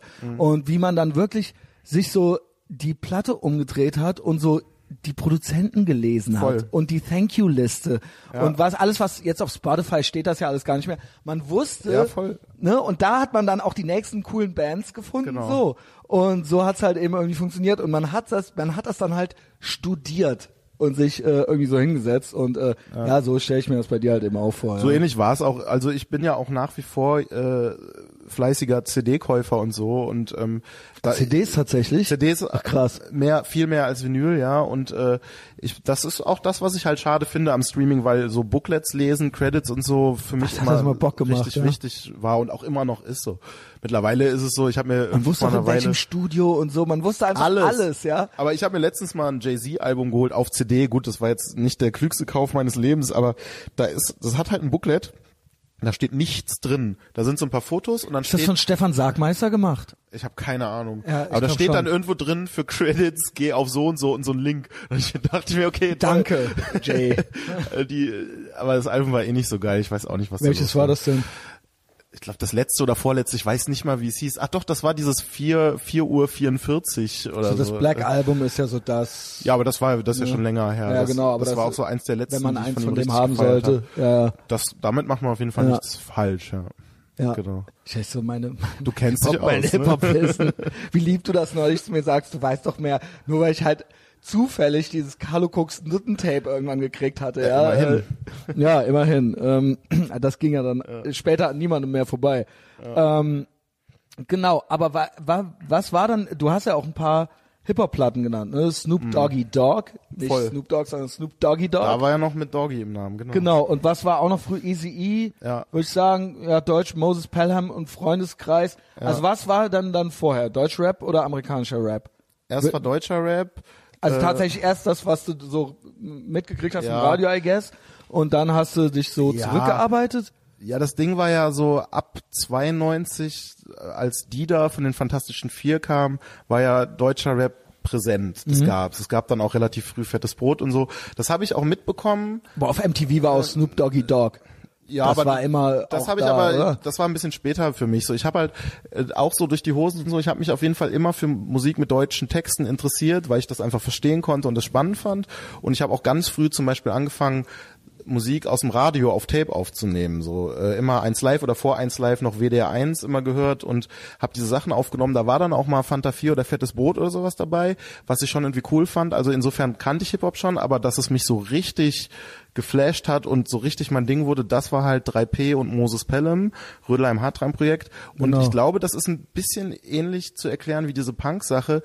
Das waren dann halt so so die Rebellen, das war alles so ein bisschen böser. Ne? Das Genau. war nicht so dieser liebe heile Welt-Rap, sondern die äh, die waren halt Also so die Blaupause für das, was dann vielleicht mal Gangster-Rap Ja, genau. wurde oder so. Das kann man schon Und auch, sagen, ich ja. fand, der Moses, der hatte auch schon mal ein böse Onkels-T-Shirt an und Hatte so weiter. auch, weil die genau. ja auch aus Frankfurt da irgendwie waren und da hat man auch schon so gedacht, so, Voll. äh, geht das denn Ja, jetzt und so, Gut, weißt du? Onkels waren jetzt nie mein Ding. Nein, nein, aber so. alleine vom, vom, vom Flavor, von, das war, das war assiger so ein bisschen, ja. Genau, und das, das hat mich auch sofort angesprochen, so de, deren Sprache. Ich fand auch diesen hessischen Dialekt geil und Mhm.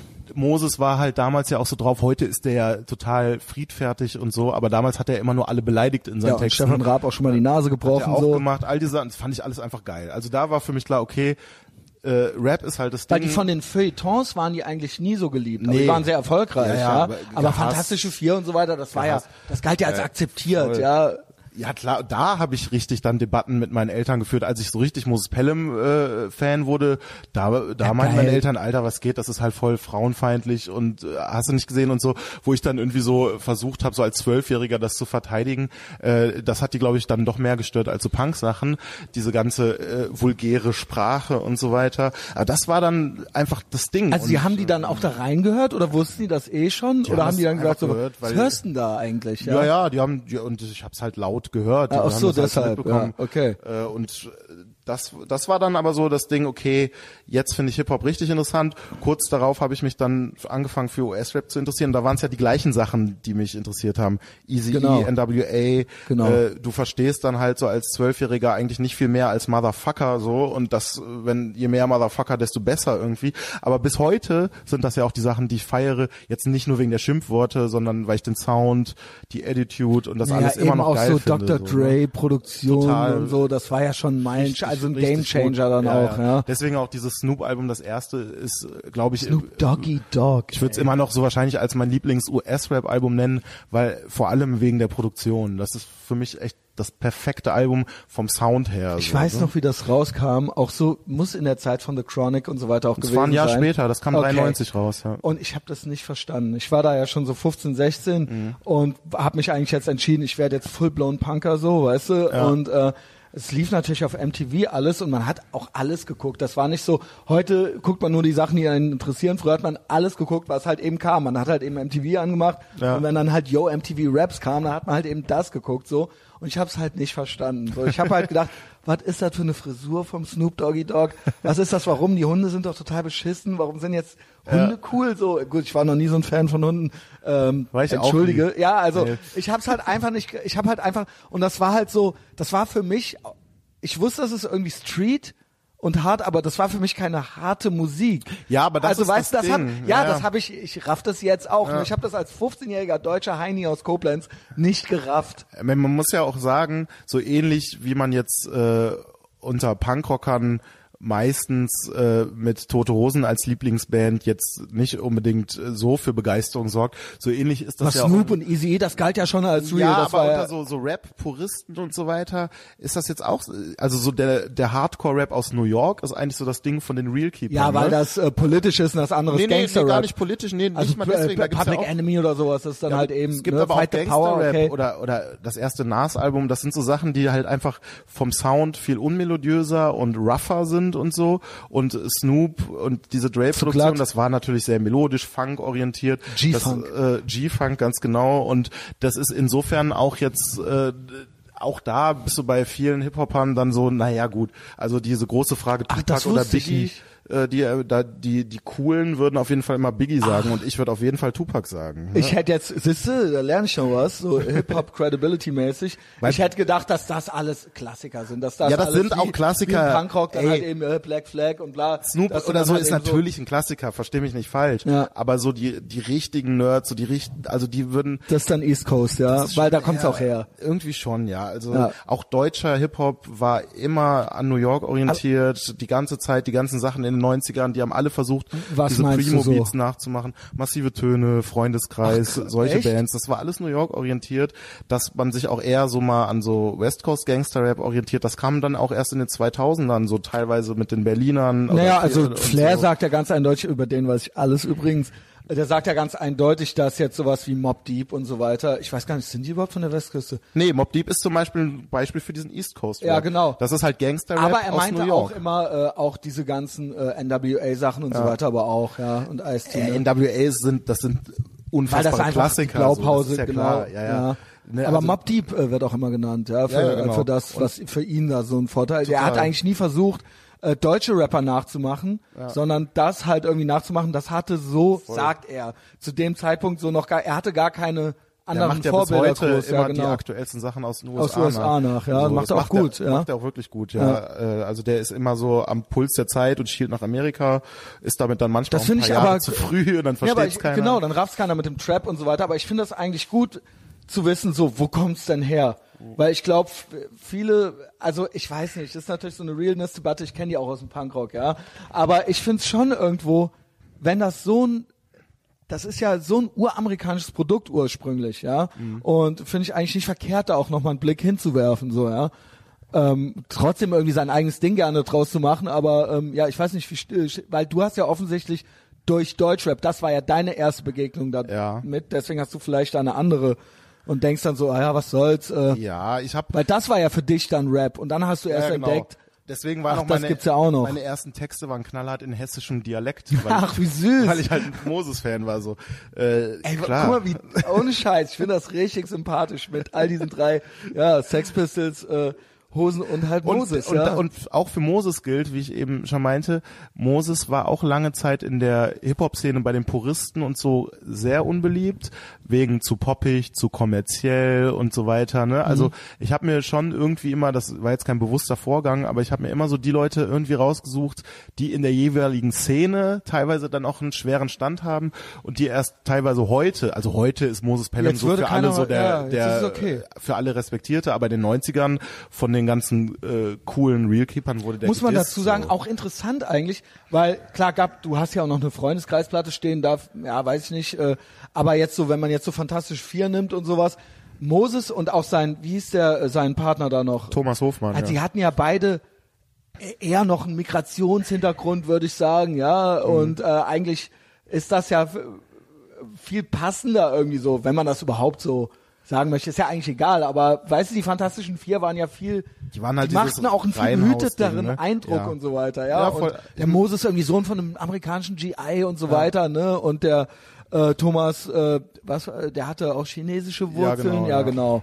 Also eigentlich so, also alleine optisch auch schon irgendwie interessanter, I guess, als, äh, sag ich mal, der Thomas D. oder so, ja. Also nichts gegen den, aber weißt du, was ich meine? Es gibt ja diese These, dass äh, Hip-Hop in Deutschland erst so ein Migrantending war in den 80ern, wo so in den ganzen Jugendzentren die ganzen Gastarbeiterkinder Mhm. Von den GI so, oder- so, ja, das natürlich gab's ja auch noch, ne? Das, Das- gab's auch, die GIs, aber ich meine jetzt na, vor allen Dingen so die Gastarbeiterkinder, die in den Jugendzentren dann auch viel gebreakt haben und so und die Mhm. so, wo dann so quasi scheißegal war, wer du bist, wo du her du kommst, sondern du nur so auf Hip-Hop-Basis dir mhm. deinen Respekt verdient hast, weil du halt der krasseste Breaker warst oder so weiter. Und dann gibt's ja diese These, dass durch die Fantastischen Vier auf einmal so eine nationale Komponente da reinkam, dass das auf einmal so Worte wie Deutschrap aufkamen. In den 90ern gab's dann auf einmal diese ganzen Sampler, die dann so hießen, neue deutsche Reimkultur, dass sich dann neue auch so, deutsche Härte. Ja, so ähnlich klingt es, ne, dass dann so die Feuilletons sich drauf gestürzt haben. Wir haben jetzt hier die Nachfolger der Dichter und Denker, die deutsche Nation. Ja. Was auch wirklich der Fall ist, dass dann so teilweise so Bands wie Fresh Family oder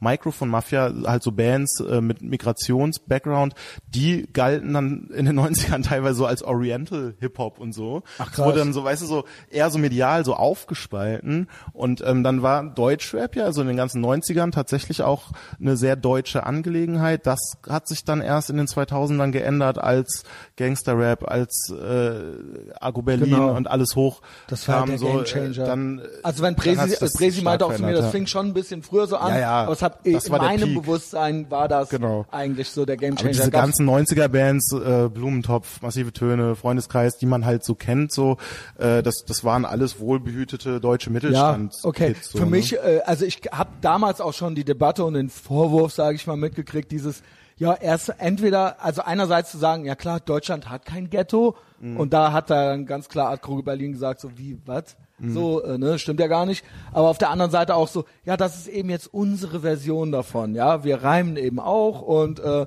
da es halt hier keine Ghettos gibt, singen wir halt eben über, weiß ich nicht, äh, keine Ahnung. Gib mir deinen Saft, ich geb dir meinen. Ja. Die, die Fantas haben ja auch alles ins Deutsche übersetzt. Dann hieß ja Hausmarke nicht DJ, sondern DJ. Die haben nur Sprechgesang gesagt statt ja. Rap und so. Ist ja fast schon so Fascho-mäßig, ne? ja. Teehemden und so, ja. Ja, ja, ja voll. Die, also irgendwann sind die von dem Film auch wieder runtergekommen, aber die waren dann auf so einem Ding, auf so einem Trip von wegen, wir müssen jetzt Hip-Hop eine deutsche Identität geben und uns abgrenzen von den Amis.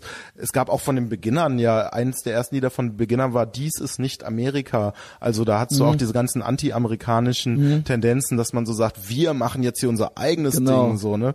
Äh, alles so ein bisschen unangenehm. Gegen diesen Kulturimperialismus ja, genau. und so weiter, ja. Genau so. Was man so kennt. Und das, das gab's auch relativ früh.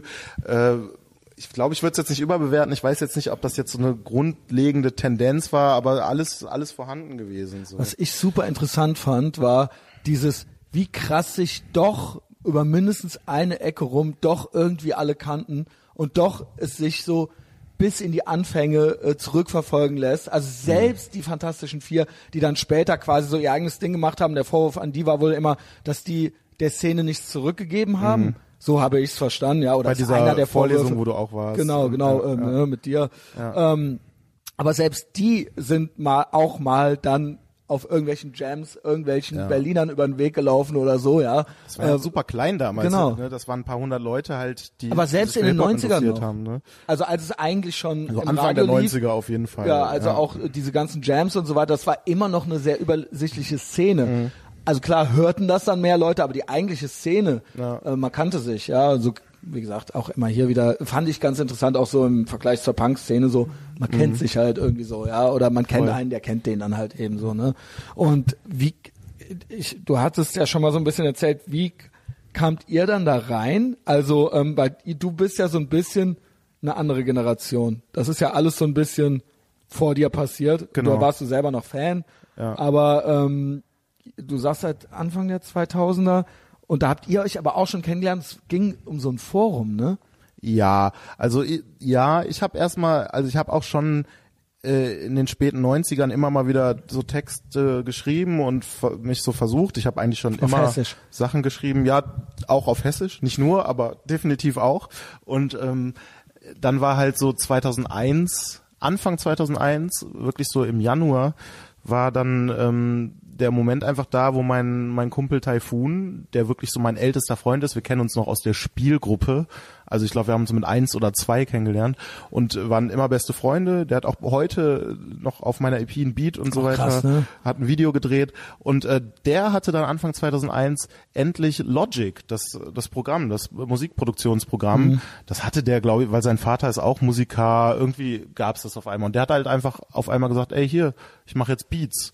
Und ich war so, ja, okay, geil, ich schreibe ja eh Texte. Ich war zu dem Zeitpunkt auch schon so ein bisschen äh, fokussierter dabei, Texte zu schreiben. Und dann haben wir einfach Anfang 2001 angefangen aufzunehmen und ich glaube in dem Jahr 2001, wir waren beide 15, haben wir so locker 20 Lieder aufgenommen. Also einfach immer wieder neu, neu, neu, mit jedem Lied verbessert, aber komplett abgeschottet von der Außenwelt. Es waren nur wir beide. Wir hatten keine anderen Homies, die das gemacht haben, sich dafür interessiert haben. Wir kannten niemanden. Aber Internet gab's äh, schon. Es gab Internet, es Ja. gab das MC Forum. Da haben Genau. wir, das war auch unsere Plattform. Wir, also MC Forum ist so ein Hip Hop Forum.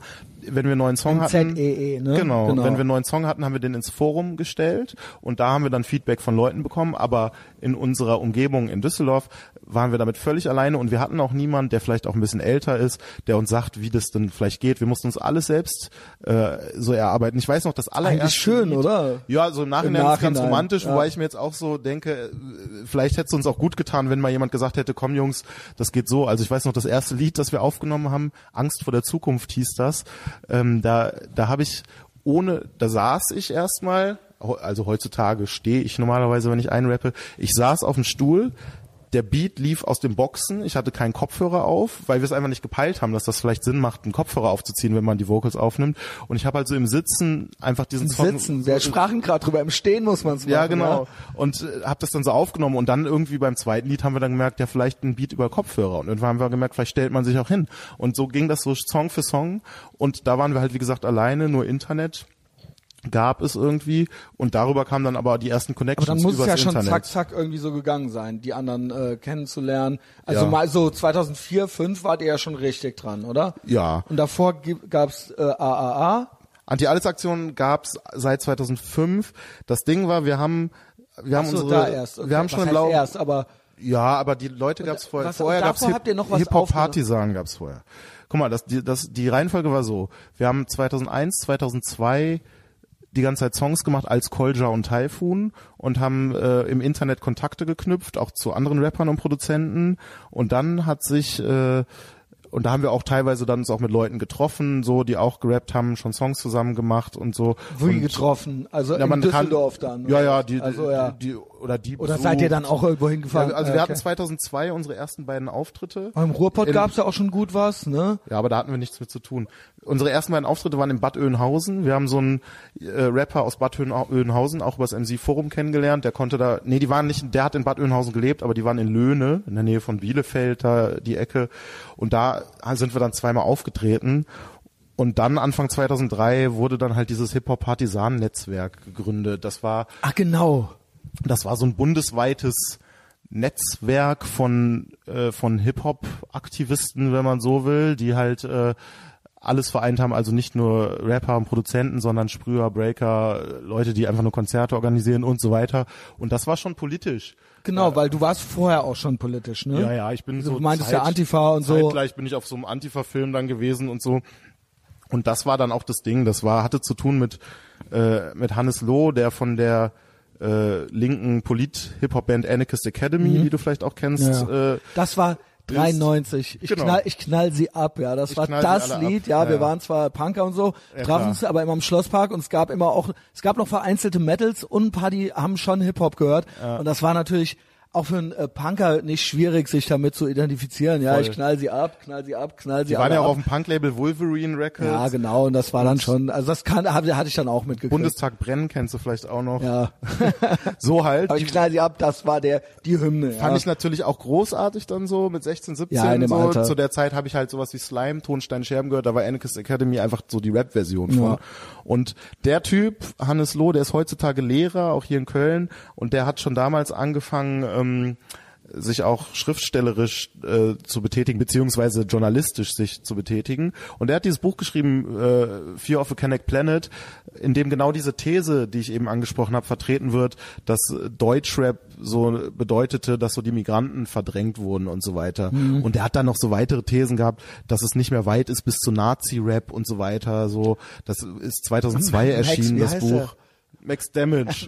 genau, das, so gesehen äh, hat er nicht Unrecht es, aber auch, behalten. aber die äh, die wie äh, die Fear of a Connect, äh, die Connects sind ja dann quasi auch zurück, also die sind ja, jetzt da- nicht mehr wegzudenken. Genau, ja. das, das hat sich auf jeden Fall sehr beendet, also das verändert. Das Buch kam genau zu dem Zeitpunkt, wo einfach diese diese krasse Wende ist ja fast kam, dominiert jetzt schon, ja. So. Aber dieses Buch hatte trotzdem ähm, halt diese These, ähm, das geht alles in eine problematische Richtung und da sollte man was gegen tun. Und ich war dann auch so drauf, ja genau, wir machen jetzt Hip-Hop wieder cool, so, äh, das, das ist alles hier so, äh, alles irgendwie problematisch. Mit Ich weiß noch, dass damals, ich weiß nicht wann das war, vielleicht in den 90ern, es gab mal so eine Debatte um so eine Deutschquote.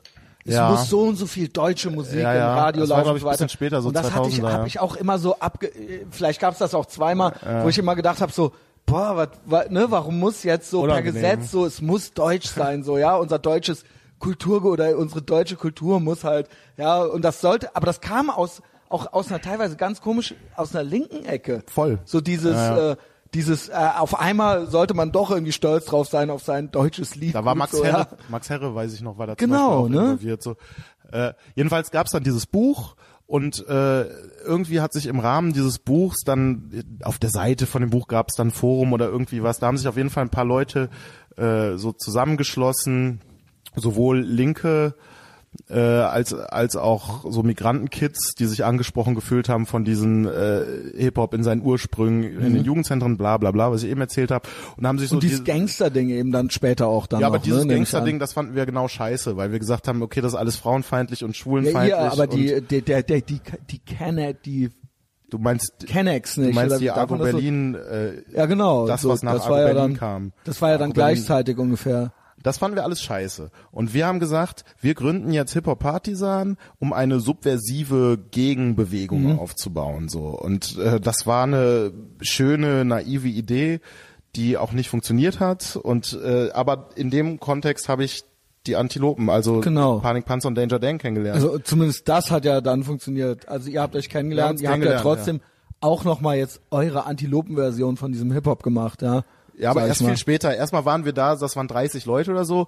Da hat man sich kennengelernt, aber nicht direkt viel miteinander zu tun gehabt. Aber das hat sich relativ schnell so rauskristallisiert. Wir verstehen uns gut, wir verstehen uns mit vielen anderen nicht gut und wir hatten relativ schnell auch keinen Bock mehr auf dieses stumpfe stumpfe Politparolen, Phrasengedresche so und haben dann relativ schnell sind wir da auch wieder dann ausgetreten, so nach zwei Weil Jahren das oder so immer, was war, es war dann, das hat nicht funktioniert, das hat keinen Spaß gemacht. Uns war das auch zu blöd, immer mit so einer politischen Agenda Musik Ja. zu machen. So, wir wollten einfach Es coolen muss auch Rap Spaß machen. machen, ja, genau. Ja, und es soll auch cool klingen. Ja, so, ja. wenn wenn das sich anhört, als würde jemand irgendwie ein Demo-Flugblatt vorlesen, Ja, vorlesen, ja. so, das ist halt scheiße.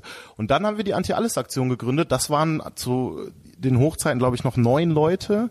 Alles Leute, die sich über Hip-Hop-Partisan kennengelernt haben, aber die keinen Bock mehr auf Hip-Hop-Partisan hatten. Und da war eher so das Ding, okay, wir machen jetzt einfach Rap und wir haben auch viel dann so fast schon so äh, Clan Ausmaß. ja, genau so, aber es waren, also der Kern war dann kleiner, das waren ganz am Anfang so viele.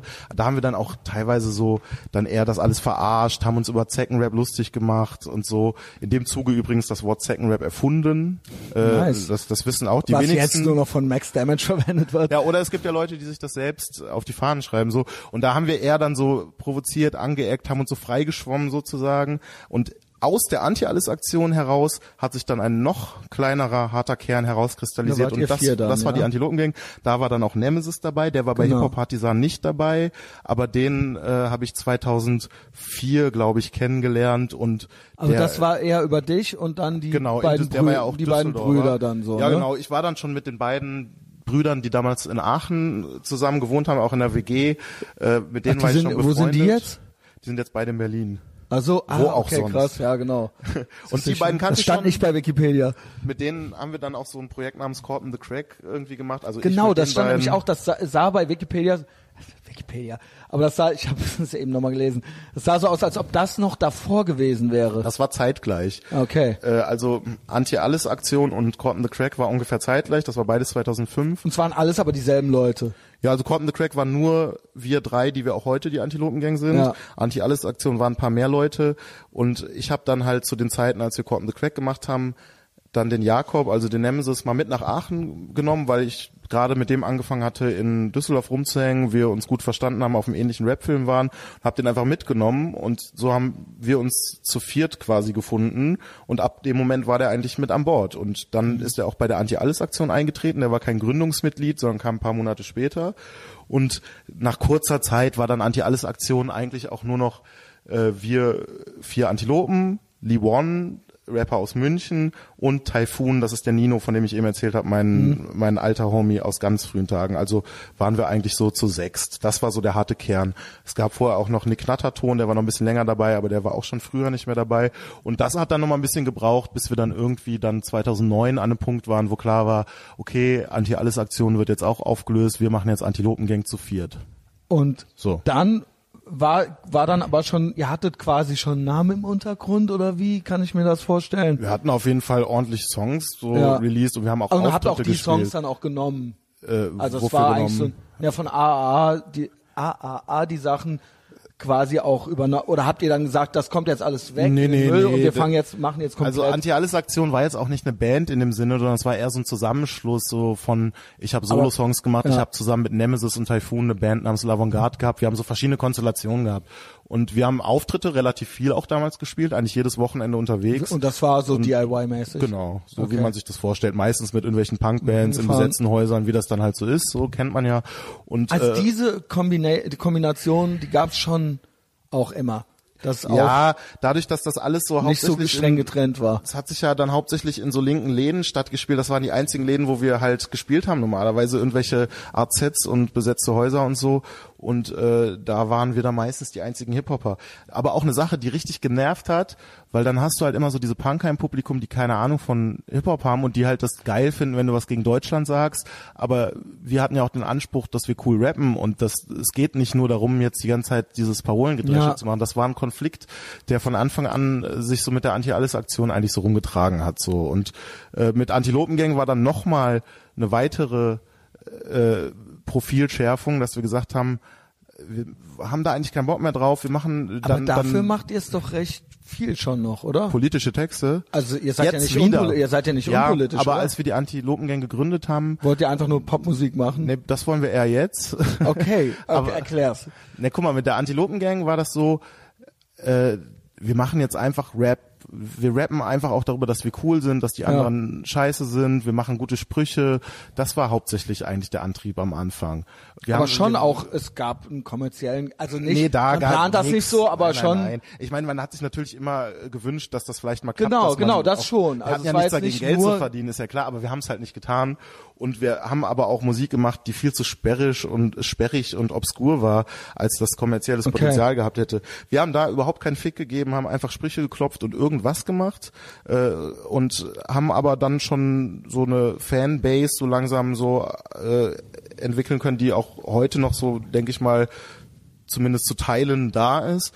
Und äh, dann haben wir aber, da ging es viel um das verkackte eigene Leben, da war viel mit Ironie und Witzen, seltsamen Humor, wir den reden keiner immer vor 2013 jetzt. Genau, ne? wir reden jetzt genau, von der Zeit. Mit, mit allen vier. Ich würde würd sagen, wir reden von der Zeit zwischen 2009 und 2013. Mhm. Wir haben äh, viele Auftritte gespielt, aber unsere Auftritte waren auch so, dass wir ständig, wir waren immer nur besoffen, haben das Publikum auch verstört. Wir hatten dann diesen einen kleinen Untergrundhit, Fick die Uni der genau. so unser bekanntester Song dann war, dann sind immer so Studenten und so kommen, die das Lied hören wollten. Ich weiß noch, dass wir einmal irgendwo gespielt haben und so genervt waren, dass die Leute immer so fick die Uni rufen. Und dann haben wir das Lied so oft hintereinander gespielt, bis der Raum leer war. Das war so euer Katzenklo. Ja, genau das. Oder euer genau Männer sind das. Schweine. Genau das. So. Und es hat so krass genervt. Wir spielen den ja sogar heute wieder in der Punkrock-Version. Irgendwie geht's mittlerweile, weil jetzt haben wir mehrere Katzen. Wieder. Ja, wir haben so mehrere Katzenklos. Es ist jetzt nicht mehr nur dieses eine Lied, sondern es sind mehrere, dann ist das eine okay. Helge Schneider. Der hat ja dann auch so 20 Versionen davon gemacht. Ja. ja, auf jeden Fall haben wir irgendwann mal das dann echt so fünf, sechs, sieben Mal gespielt und immer so, wollt ihr es nochmal hören? Am Anfang alle noch so, ja und irgendwann so, nee und irgendwann war der Raum einfach leer. So waren halt Auftritte von uns. So, wir haben uns besoffen auf den Boden gekugelt, das ja. war alles völlig obskur und äh, dass wir dann das ernster genommen haben und tatsächlich auch wieder ein bisschen politischer wurden und so, das kam alles erst nach Jakobs Tod. So, der ist ja Anfang 2013 genau. gestorben und das war für uns ein kom sich, äh, kompletter Selbstmord, Einbruch. Ne? Selbstmord, genau. ganz genau, ja. Gibt, ja, ist jetzt auch schon ein paar Jahre her, aber ich denke, ja. äh, sowas vergisst man ja als Band nicht.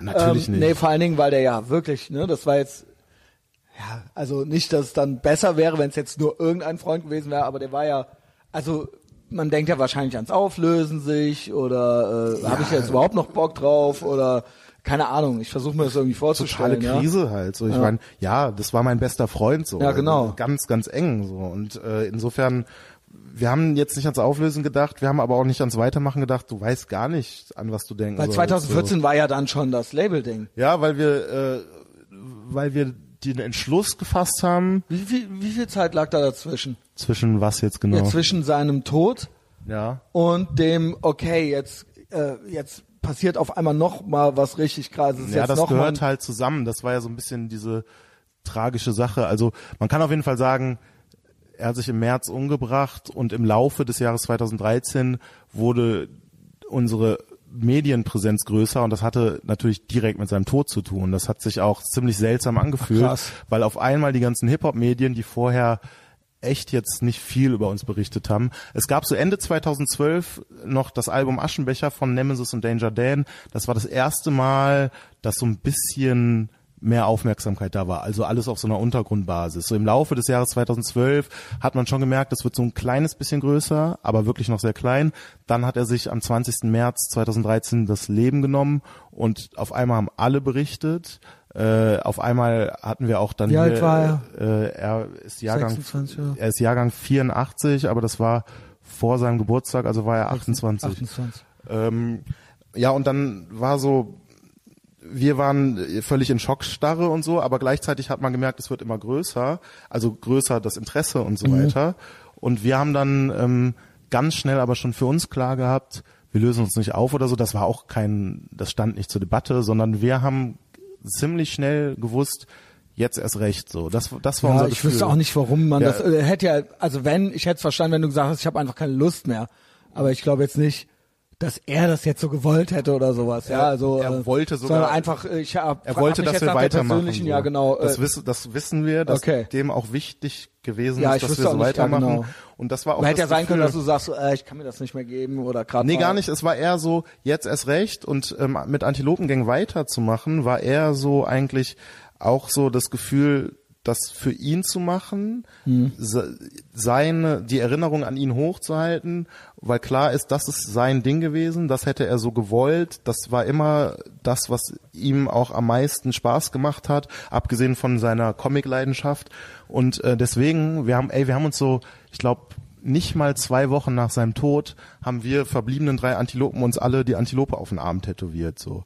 Das war so eine der ersten Sachen, weil irgendwie auf einmal so ganz schnell klar war, okay, jetzt ziehen wir durch. Jetzt mhm. ist nur noch Antilopengang. Danger Dan, der war vorher schon. Wart ihr zu dem Zeitpunkt schon, konntet ihr davon schon leben? Nee, nee, nee. Okay. Gar nicht. Ich war auf Hartz IV. Versuch mir das vorzustellen. Ich hatte, ich hatte Studium fertig und war auf Hartz IV mhm. schon über ein Jahr äh, Panik. Aber das war das Hauptding, was du gemacht hast. Ja, das war nicht gearbeitet. Das, ich ja. habe nicht gearbeitet. Das hat mich überhaupt nicht interessiert. Ich wollte nicht arbeiten. Mhm. Mich hat nur Hip Hop interessiert, aber es war überhaupt nicht realistisch, dass da jetzt ein Beruf draus wird. Also Panik Hans war nur Student. vorzustellen, wie viel äh, Energie du da rein, also ob Alle, das dann so nach der Arbeit offensichtlich nicht nee, nee. oder ob ähm, ich habe äh, mein Alltag bestand bis Ende 2012 darin zu kiffen und ansonsten Sachen mit Rap oh, zu machen und 2013 begann für mich mit mit einer Trennung und mit dem Umzug von Göttingen nach Düsseldorf und, und aufhören zu kiffen. auch noch passiert. Also Anfang 2013 war eh so ein Einschnitt. Dann, dann hat sich Jakob das Leben genommen genau. und ich war in Düsseldorf auf Hartz IV.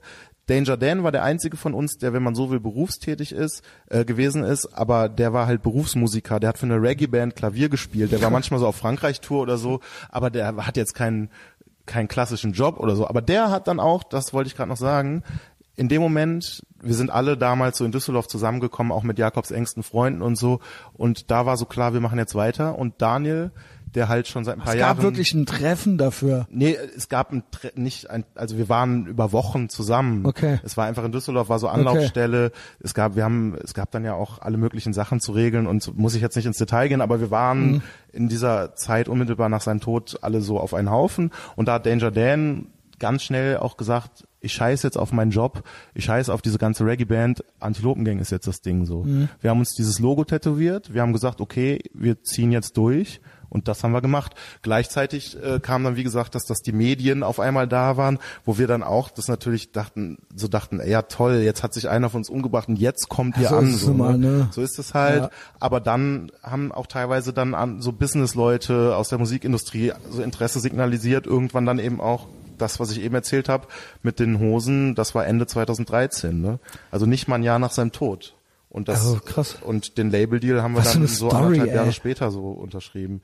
Genau, und das das gehörte so zusammen. Also das das war ganz ganz komisch. Es ist auch immer noch ganz komisch so, ne? Weil das alles so ganz schnell passiert ist. Zu dem Zeitpunkt, wir haben dann das, was wir als erstes gemacht haben, war ja sein Album, was schon fertig aufgenommen, aber noch nicht fertig produziert war, rausbringen.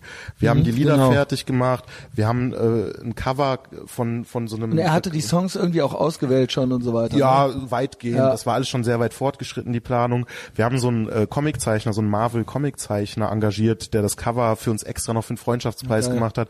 Alles selbst gemacht. Äh, wir haben von diesem Album äh, 2000 äh, CDs verkauft, so einfach selbst so gemacht. Haben noch einen Comic, den er gezeichnet hat, drucken lassen und haben da unsere ganze, das war auch ein bisschen wie Trauerarbeit eigentlich, so wo wir, Sicher. das haben wir gemacht und dann war halt 2013, wenn ich an dieses Jahr denke, äh, ich war dann neu in Düsseldorf. Meine Wohnung war der Antilopen Merchandise Shop. Es stapelten sich die Kartons mit den Nemesis CDs, mit T-Shirts, mit allem. Äh, jeden Tag irgendwie 20 Pakete rausschicken.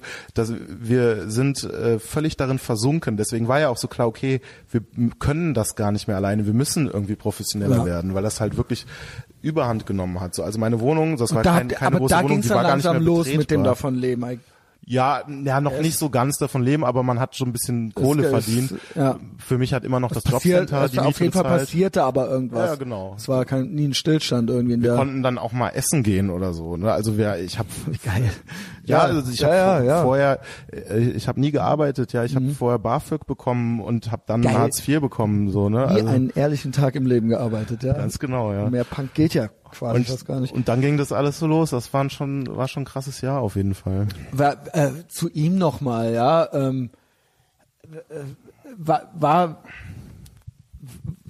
wusstest du, also jetzt rückblickend, ich meine, Ja. du kanntest ihn ja sehr gut. Ja. Äh, war er denn, hatte er ständig depressive Episoden oder war es, war es eher so, äh, hä, nee, das hätte ich jetzt doch nicht gedacht oder ähm, Doch, er war halt das, was man also so, rückblickend, in dem Moment denkt man natürlich trotzdem nie, dass es jetzt irgendwie ja, passiert, ja. es war schon klar, dass, dass er depressive Episoden hat, auf jeden Fall. Da haben wir auch offen drüber geredet. Das, Mhm. das war jetzt kein Geheimnis oder so. Er war halt das, was man so manisch-depressiv nennt. Okay, so, dann, bipolar, ja. Er hatte dann auch immer wieder diese manischen Phasen und er hatte diese depressiven Phasen. Das war alles klar. Ähm, das Ding ist halt, auch wenn das klar ist und du das weißt, wenn jemand sich wirklich umbringen Nee, will. natürlich, der, deswegen meine ich rückblickend, Ja, ja. ja, du, du kannst es halt nicht verhindern. Weil manchmal ist, ja auch ein schlimm. Schicksalsschlag, der jemanden dazu treiben könnte oder so, aber das war schon so ein ongoing, Ja, ja. äh, Das- ne, der hatte Stimmungen, okay. Das war schon so. Das, Ja.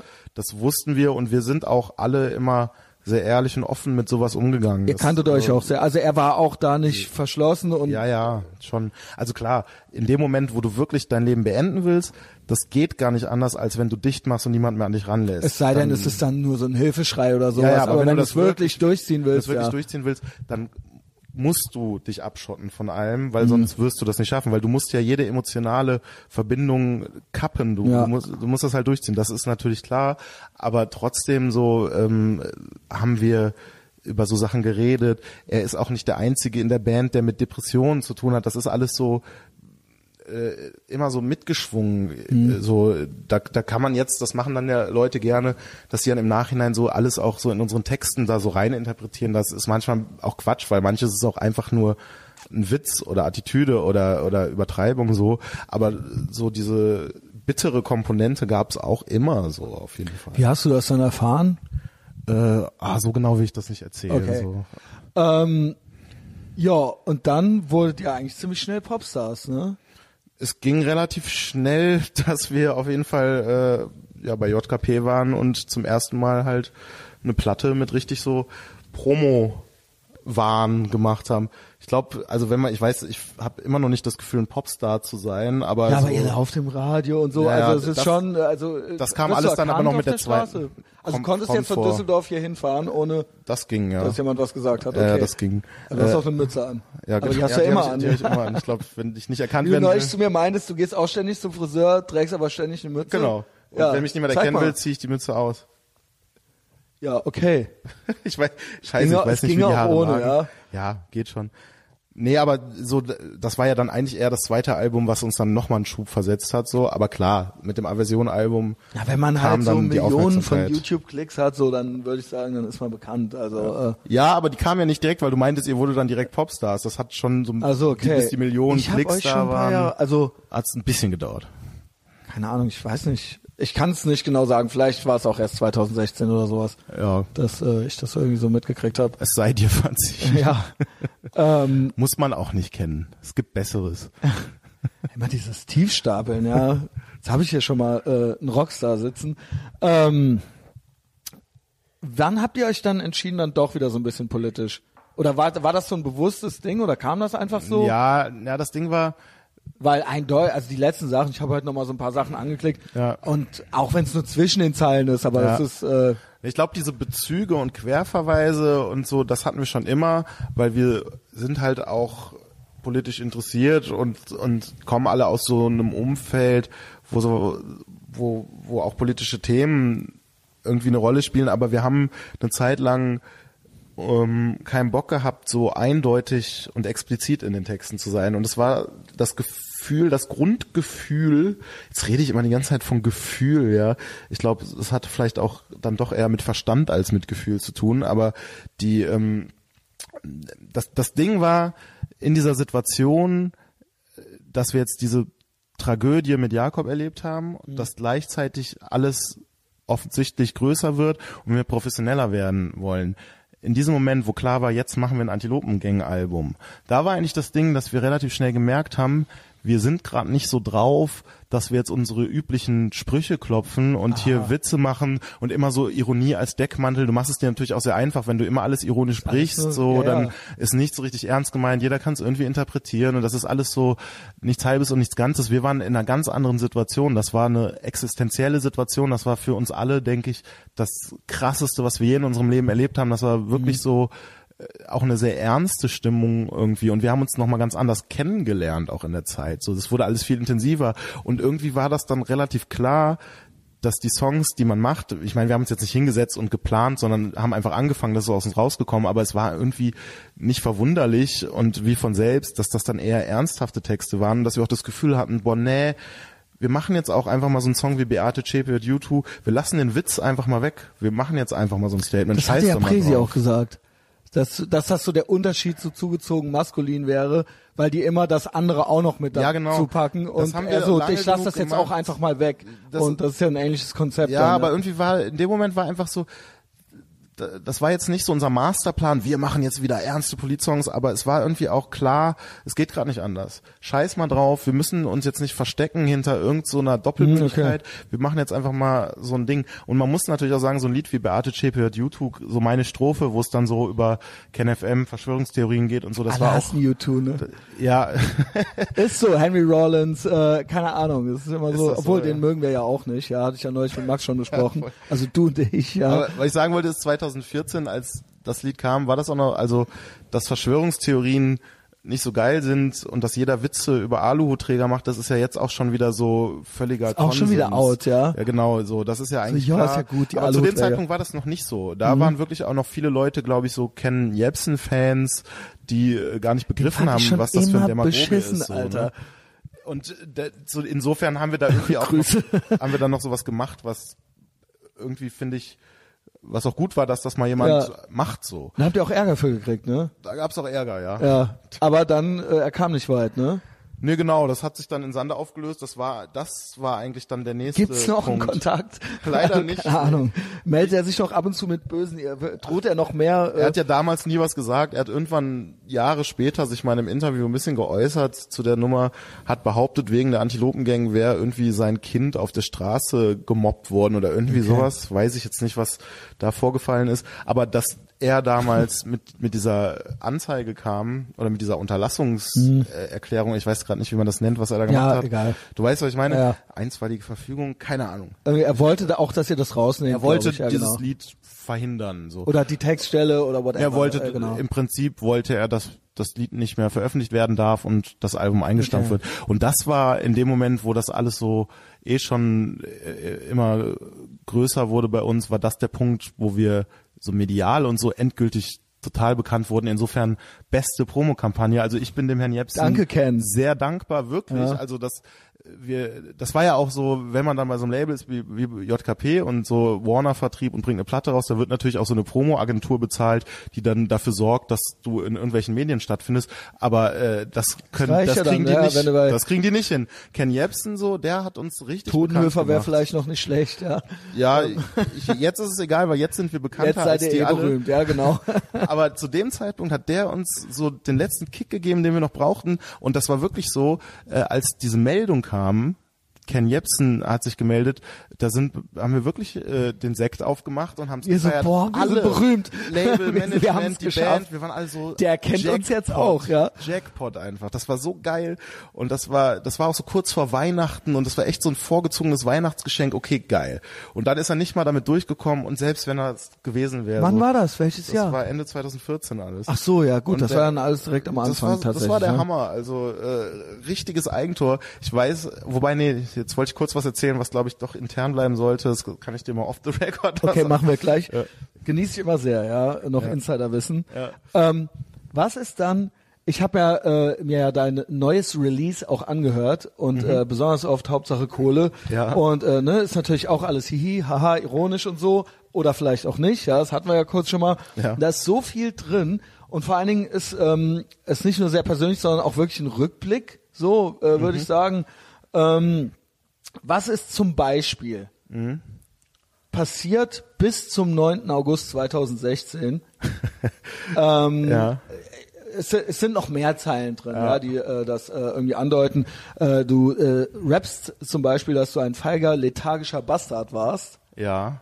Ähm, wie kann ich mir das vorstellen? Du sagst selber, keinen einzigen ehrlichen Tag im Leben bisher gearbeitet, immer nur gekifft, ja, Naja, das- äh, keine Ambitionen. Äh, Dass Arbeit ehrlich wäre, das hast du jetzt gesagt. Das, diese Worte Nein, würde ich nicht wählen. Ich sage nicht, dass Arbeit ehrlich ist, aber man kann ehrlich arbeiten. Haha. Okay.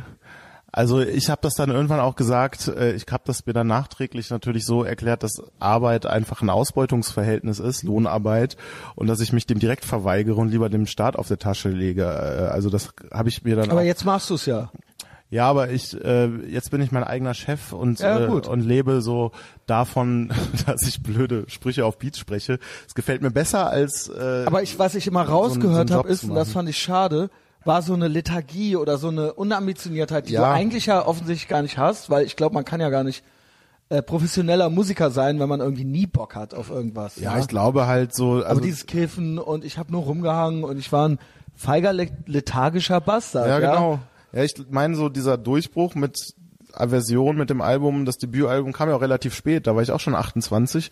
Äh, ich hätte mir auch jetzt vorstellen können, dass wenn diese ganze feige lethargische Grundstimmung und dieses Rumgekiffe nicht gewesen wäre, dass vielleicht das Musikding schon früher etwas fokussierter hätte verfolgt werden können Mhm. und vielleicht äh, hätte ich mir da ein paar Jahre erspart von diesem Warum ganzen feige? Unsinn. Ach, das Feige, das bezieht sich in dem äh, Kontext ja auch noch auf meine Beziehungen, die ich da anspreche. Ich so Ja. sage, ich war nicht nett zu meiner Ex-Freundin, ich war ein feiger, lethargischer Bastard. Ich war halt na, feige in dem Sinne, dass ich mich vor allem gedrückt habe. So, ich, ich Also war so- halt so ein Kiffer, der zu Hause sitzt und kifft, auf nichts Bock und hat. prokrastinierend. Ja, so. Eigentlich total unsympathisch. Ja, voll schlimm. Ich finde so Leute aus heutiger Sicht auch furchtbar. So, das war einfach scheiße. Mhm. Das, das war äh, unnötig und dumm und äh, ich kann da auch nur so hart mit mir ins Gericht gehen. So, also äh, Nee, also ich finde das ja, weißt du, was ich halt cool finde, weil ich habe es bei mir selbst beobachtet, ähnliche Phasen im Leben, ja, Ja. Ähm, und kenn's auch bei anderen und auch bei Leuten, mit denen ich nichts mehr zu tun habe, weil das dann irgendwann einfach nicht mehr geht, wenn man Ja. selber gewisse Ambitionen, welche auch immer, ja, es muss ja nicht arbeiten sein, ja, Äh, sondern weil es dann einfach irgendwann, man kennt sich schon so lange, man ist so lange befreundet, aber irgendwann sortiert man das irgendwie aus, weil es dann auch selber nur noch deprimierend ist oder sowas und ähm, äh, entweder kommst du halt mit so und wir machen jetzt irgendwie zusammen oder du kiffst halt eben weiter da bei ja, dir in ich der Bude. natürlich Ja. zu dem Zeitpunkt habe ich ja nur mit Kiffern rumgehangen, also ne, äh, die die Leute. Aber die das ist ja auch irgendwie haben, deprimierend, ja, oder? klar. Ja. Also das, das habe ich jetzt in dem Moment nicht als so deprimierend wahrgenommen. Nee, nee, aber- das klar. So und das, äh, ich habe zwar damals, habe ich ja jetzt alles lang und breit erzählt. Natürlich gab es auch schon das Musikding und ich habe auch Auftritte gespielt, aber das war alles so. Ja, das das ist so vor sich hin irgendwie. Das war so ein Trott. Ge, getro- ja, also Ich es war jetzt so ein auch keine Trott. Worte in den Mund legen. Ich ich weiß auch nicht, was ich sagen wollte. Das ist Aber weil, weil der. Punkt ist, aber auf der anderen Seite hast du dich ja anscheinend betäubt und sediert Ja, und genau. irgendwie, äh, ja, ähm, äh, um was zu spüren, I guess, keine Ahnung. ähm, nein, ich kenn's, also da versuche ich mich selber so ein bisschen äh, drin zu sehen oder so, ja. Ähm, ich habe aber nie jetzt so diesen Cuts gemacht, Mhm. den du gemacht hast. Irgendwas muss ja passiert sein. Genau, vorher. ja, es gab zwei, zwei Cuts. Dass du gesagt hast, nee, das geht jetzt gar nicht mehr. Also ich habe erstmal aufgehört zu kiffen Ende 2012. So mit anderen Drogen, das war nie so ein Thema. Ich habe zwar ein paar Mal hier und da was ausprobiert, aber eigentlich war Kiffen und dann Saufen oder beides auch parallel immer ein Thema. Und Kiffen halt, ich habe mit 13 angefangen und ich habe bis 26 quasi durchgekifft. Zu Boah. dem Zeitpunkt die Hälfte meines Lebens. Jeden Tag kiffen, so einfach so ein Was glaubst warum du da so eine ne? Affinität für äh, hattest? ich, ich glaube, ich weiß gar nicht, ob das so viel mit Kiffen zu tun hatte oder ob das auch einfach generell so ein so, Wie gesagt, so Saufen hat ja so auch eine Spaß gemacht, genau. war, ja. Äh, ey, ich weiß Ja, auch weiß nicht. ich nicht, was dann Es- doch die Kindheit oder hat was ja, oder Ey, ach, es lag jetzt nicht an meiner schweren Kindheit. Ich hatte so, am Anfang hat das Bock gemacht. Kiffen ist am Anfang auch voll lustig und geil und äh, irgendwie spannend so. Irgendwann hat das keinen Spaß mehr gemacht. So in meinen Zwanzigern habe ich halt eher so mit schlechtem Gewissen gekifft, weil ich gemerkt habe, ey, das, das tut mir gar nicht so gut und das ist scheiße, aber ich konnte halt nicht aufhören. Das war dann eher so semi-geil irgendwie. Äh, und aber es war halt einfach so das Ding. Als Kiffer kiffst du halt. Das, ich habe auch nie versucht aufzuhören oder so, sondern ich habe dann irgendwann habe ich gesagt, jetzt höre ich auf und ich habe aufgehört. Und das war, habe ich eben schon kurz gesagt, Ende 2012, das war halt ein, das gehörte zusammen, so Trennung an Silvester tatsächlich so, äh, Trennung hat für mich impliziert, ich verlasse diese Stadt, äh, ich war mit meinem Studium fertig, so, ne, es war einfach so ein Umbruch in meinem Leben. Und ich wusste so, okay, jetzt höre ich auch auf zu kiffen, weil ich schon vorher immer wusste, das Kiffen ist so mit meinem Alltag verflochten, dass der Alltag sich eigentlich auch ändern müsste, damit ich es schaffe, aufzuhören zu kiffen. Und in dem Moment, wo mir klar war, ich gehe zurück nach Düsseldorf, ich bin nicht mehr in dieser Beziehung, ich studiere nicht mehr, alles ist neu, dann kann ich so als Neben, äh, Nebeneffekt auch noch aufhören zu kiffen. Und das habe ich gemacht. wie war das?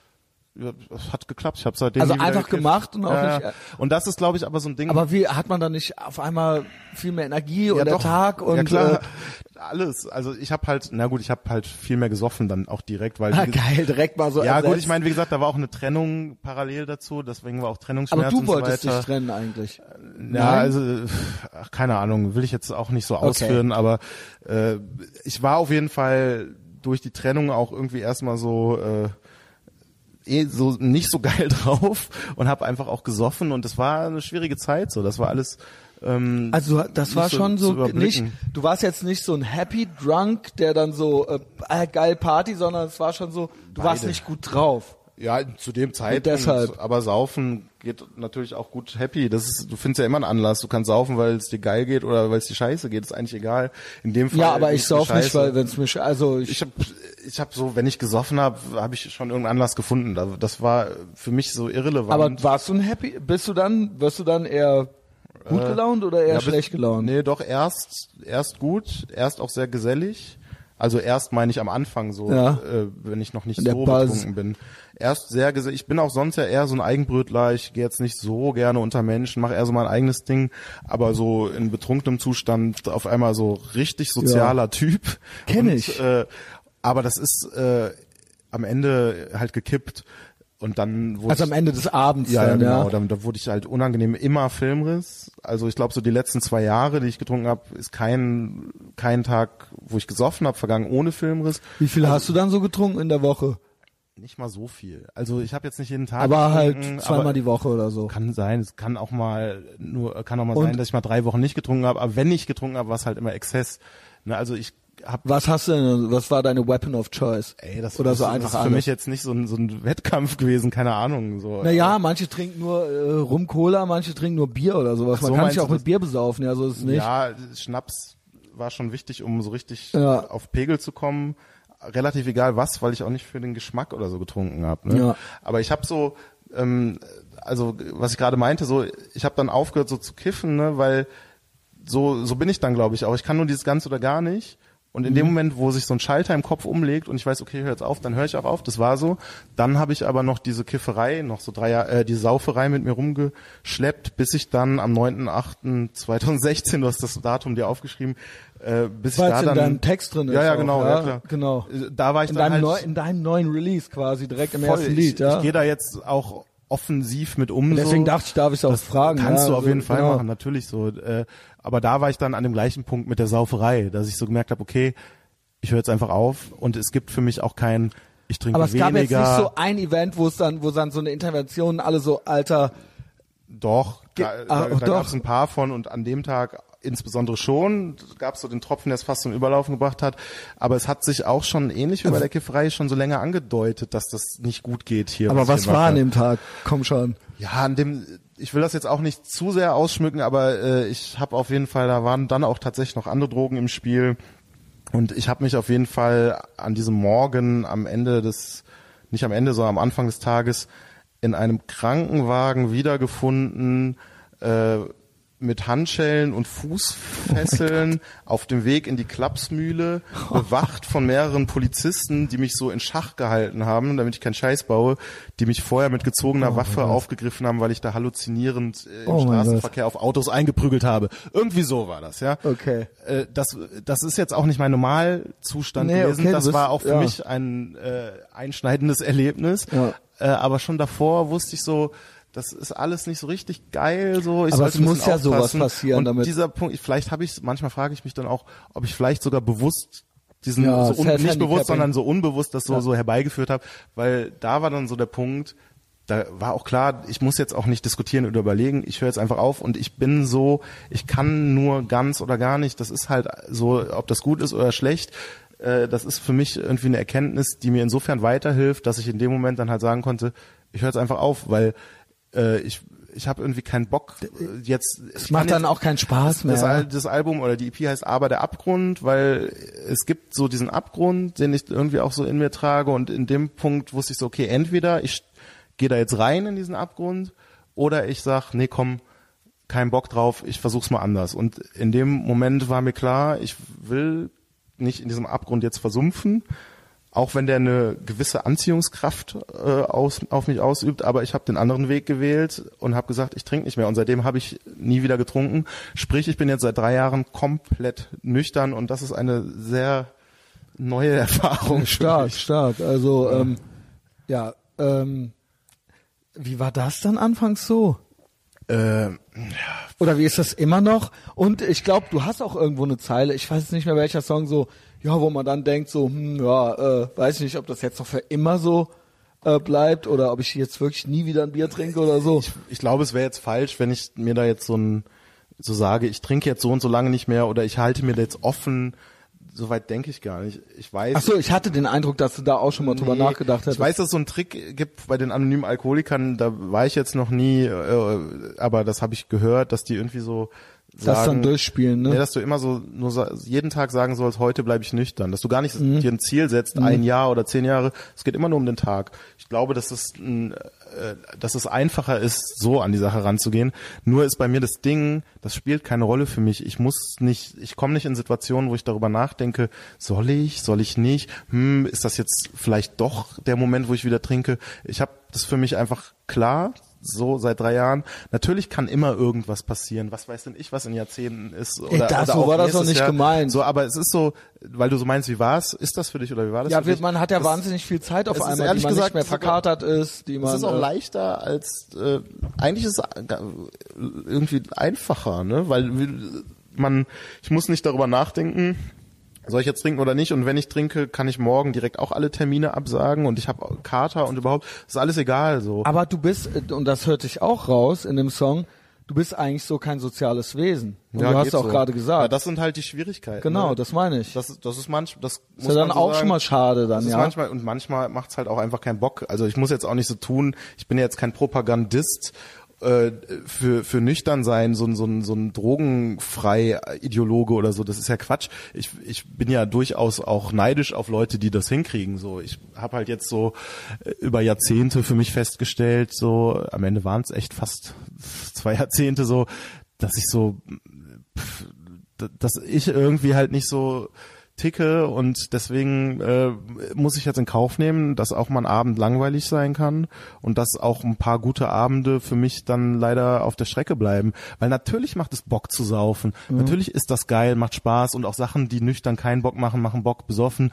Man muss ja jetzt nicht so tun, als wäre das nicht so. Ist mhm. auf jeden Fall so, äh, aber ich habe jetzt so gemerkt, ich, ja die Nutzen-Kosten-Rechnung so genau auf, ja? ist halt für mich ist das Thema jetzt durch so, äh, aber es hat Nachteile und es hat auch Nachteile bei diesen so wenn man sich dann so in diesem komischen Musik Business so da so verirrt hat, dann gibt's ja immer irgendwelche Anlässe, wo dann so socialisen und bla, dann werden so Kontakte geknüpft bei irgendwelchen obskuren Aftershow-Partys. Da sind alle immer besoffen und das lockert die Zunge und so und da stehe ich dann halt so bei rum. Ja, deswegen. Bringt das halt habe ich schon ne? normal an der Theke. Ja, also, also ich trinke und ich habe auch hier und da mal dann, ich bleib dann besser zu Hause, wenn ich nichts Ja. trinken möchte. Ist ja auch nicht So schlimm. ist es ja auch, dann bleib ne? halt zu Hause, aber sich dann da so hinzustellen mit so einem Gesicht Ja. irgendwie. Du bist ja auch für die Leute dann Ja, so der Störfaktor, denn, weil du bist genau. so die, das personifizierte Stehst du dann da, schlechte ja, Gewissen, also- so du störst Genau. so, ne, ja. Ähm, Klar. und dann aber bin ich auch nicht social, weil ich kenne halt Leute, die machen das. ich weiß, Die können dann genauso und bla, auch, so ne? bin ich eben auch nicht. Also da sehe ich mich eher so äh, Ja. In deiner ja, Tradition. Das ist ja. halt so der unangenehme äh, Nebeneffekt. Ja, beziehungsweise ja, dann macht man es halt eben nicht, ja. Und Ja.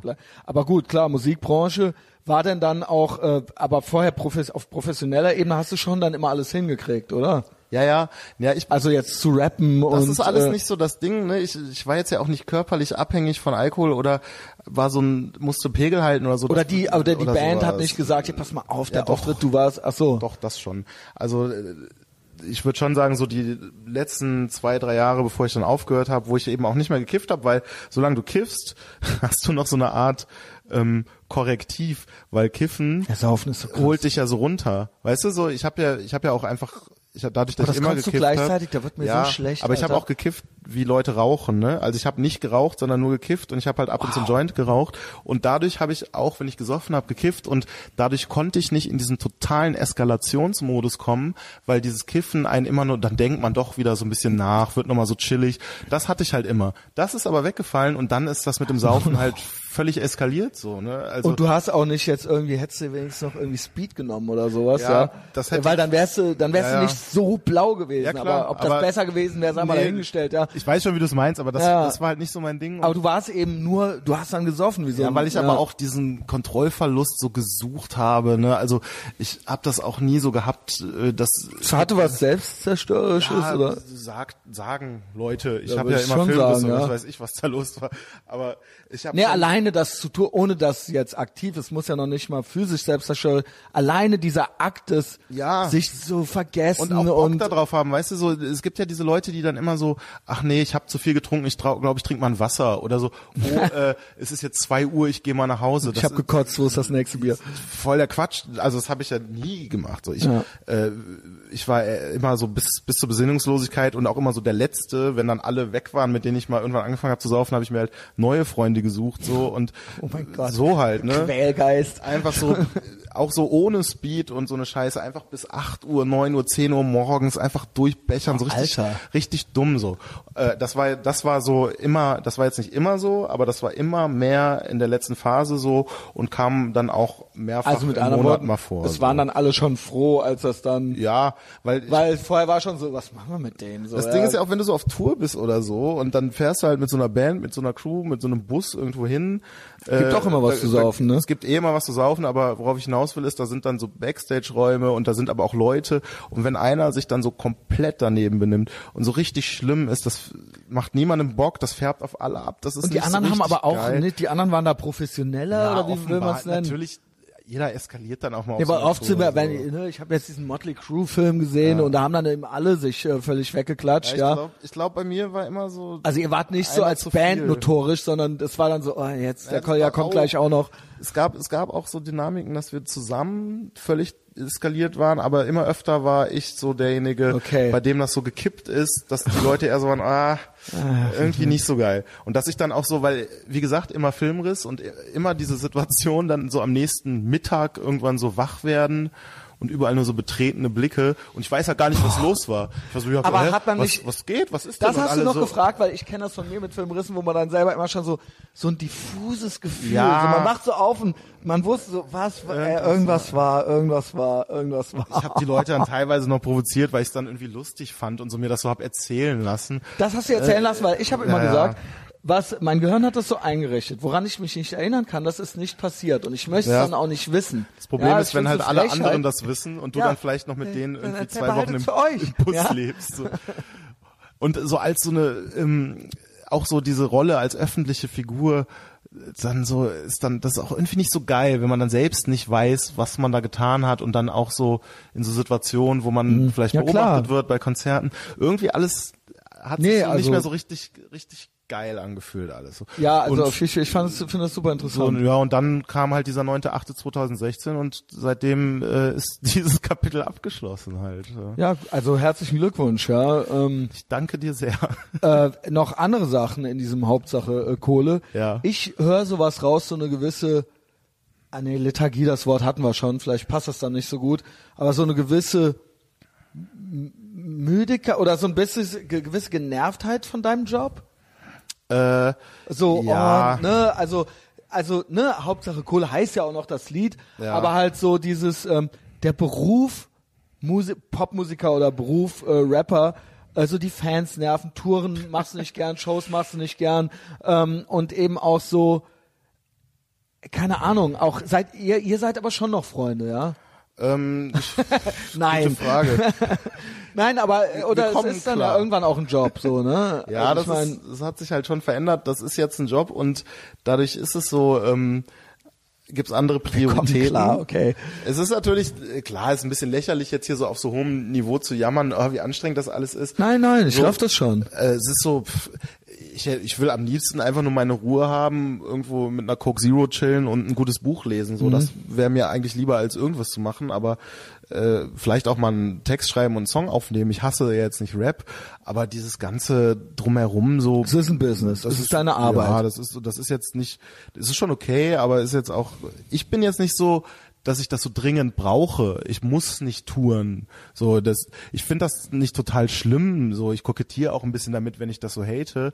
Natürlich. Aber, aber ey, Weil der Song ist schon, ja, der kommt schon düster Ja. daher, so sage ich mal. Ja. wenn du mehrere Wochen tourst, jeden Abend die gleichen Lieder spielst und dann dieser ganze Antilopen-Mitmachzirkus, der doch andere junge Menschen. Ich weiß, ja. so, aber unsere Shows sind ja mittlerweile auch so ein, hier, heb die Hände und mach mal das. Das ist so, ja, keine Ahnung, das ist nicht. Nee, so ich, verstehe das total, dass das für dich so ein bisschen so ein Dilemma ist. Und wie, Ja. inwieweit kannst du dich wirklich noch mit einbringen? Inwieweit ist das jetzt ein Produkt? Ähm, naja, I get it, so. Wir, ich meine, so was wir machen, so da, da redet uns jetzt keiner rein. Ne? Das, das Ding ist halt, dass wir drei so unterschiedliche Charaktere sind und so unterschiedliche Auffassungen jeder haben von dem, was wir da machen wollen, dass das, was wir machen, etwas ist, was wie so ein Kompromiss ist aus uns dreien, wo jeder dann irgendwie so Und keiner ist happy, oder kann. was? Ja, einer mal mehr, einer mal weniger. Okay. Ich glaube, du kannst so bei jedem Lied, bei jeder Show, bei jedem Interview, das wir geben, kannst du wahrscheinlich sehen, okay, da kommt der eine besser mit zurecht, da der andere besser so. Aber es ist immer so ein Aushandeln so, ne? Aber ist das so, dass, also, ich will ja auch nichts einreden, aber die Brüder sind natürlich eh die Brüder, oder? ja, aber ist jetzt nicht Oder so, dass ist dann, das, gibt's da ein engeres Verhältnis? Die Ja, wohnen jetzt also- auch beide in Berlin. Du bist jetzt hier so der zurückgebliebene Nee, in Alter, aber Düsseldorf. zwischen den Brüdern fliegen auch mal die Fetzen und ich würde eher sagen, dass sich verschiedene Koalitionen bilden, je nach äh, Mhm. Weil das, ich kenne das aus anderen Bands, ja. Man hat immer so, die Leute, man hat mal mit dem mal mehr zu tun. Äh, Ja, so, so kann das sein, aber auch je nachdem, worum es geht, kann es sein, auch dass, kann es auch sein, dass sich zweimal gegen den einen verbünden, dann holt der eine den drei, wieder auf ja. seine Seite und das ist so, das ist schon auch variabel so. Aber es ist, es stimmt so, dadurch, Hauptsache Kohle, so heißt der Song. Äh, ich habe natürlich äh, auch ein Interesse daran, dass das mein Job bleibt, weil das äh, immer noch das Coolste ist, was ich mir vorstellen kann, abgesehen halt von irgendwelchen utopischen Sachen wie ich gewinne jetzt im Lotto, muss gar nichts mehr machen oder so. Oder es kommt doch noch äh, die Platinplatte, äh, wer weiß. in einem anderen Lied sagst du mit 40. Ne? Welches war das nochmal? Das ist auch Nee, auf der da sag Ver- ich mit 40 gehe ich in Rente, ja genau. Genau. Ja, das, das kann man ja mal so stehen lassen. Ja. Äh, Frührentner war für mich immer schon eine attraktive Vorstellung. Und dann äh, Zahnfleisch und Klo, die Show. Schauen wir mal, äh, was du dann.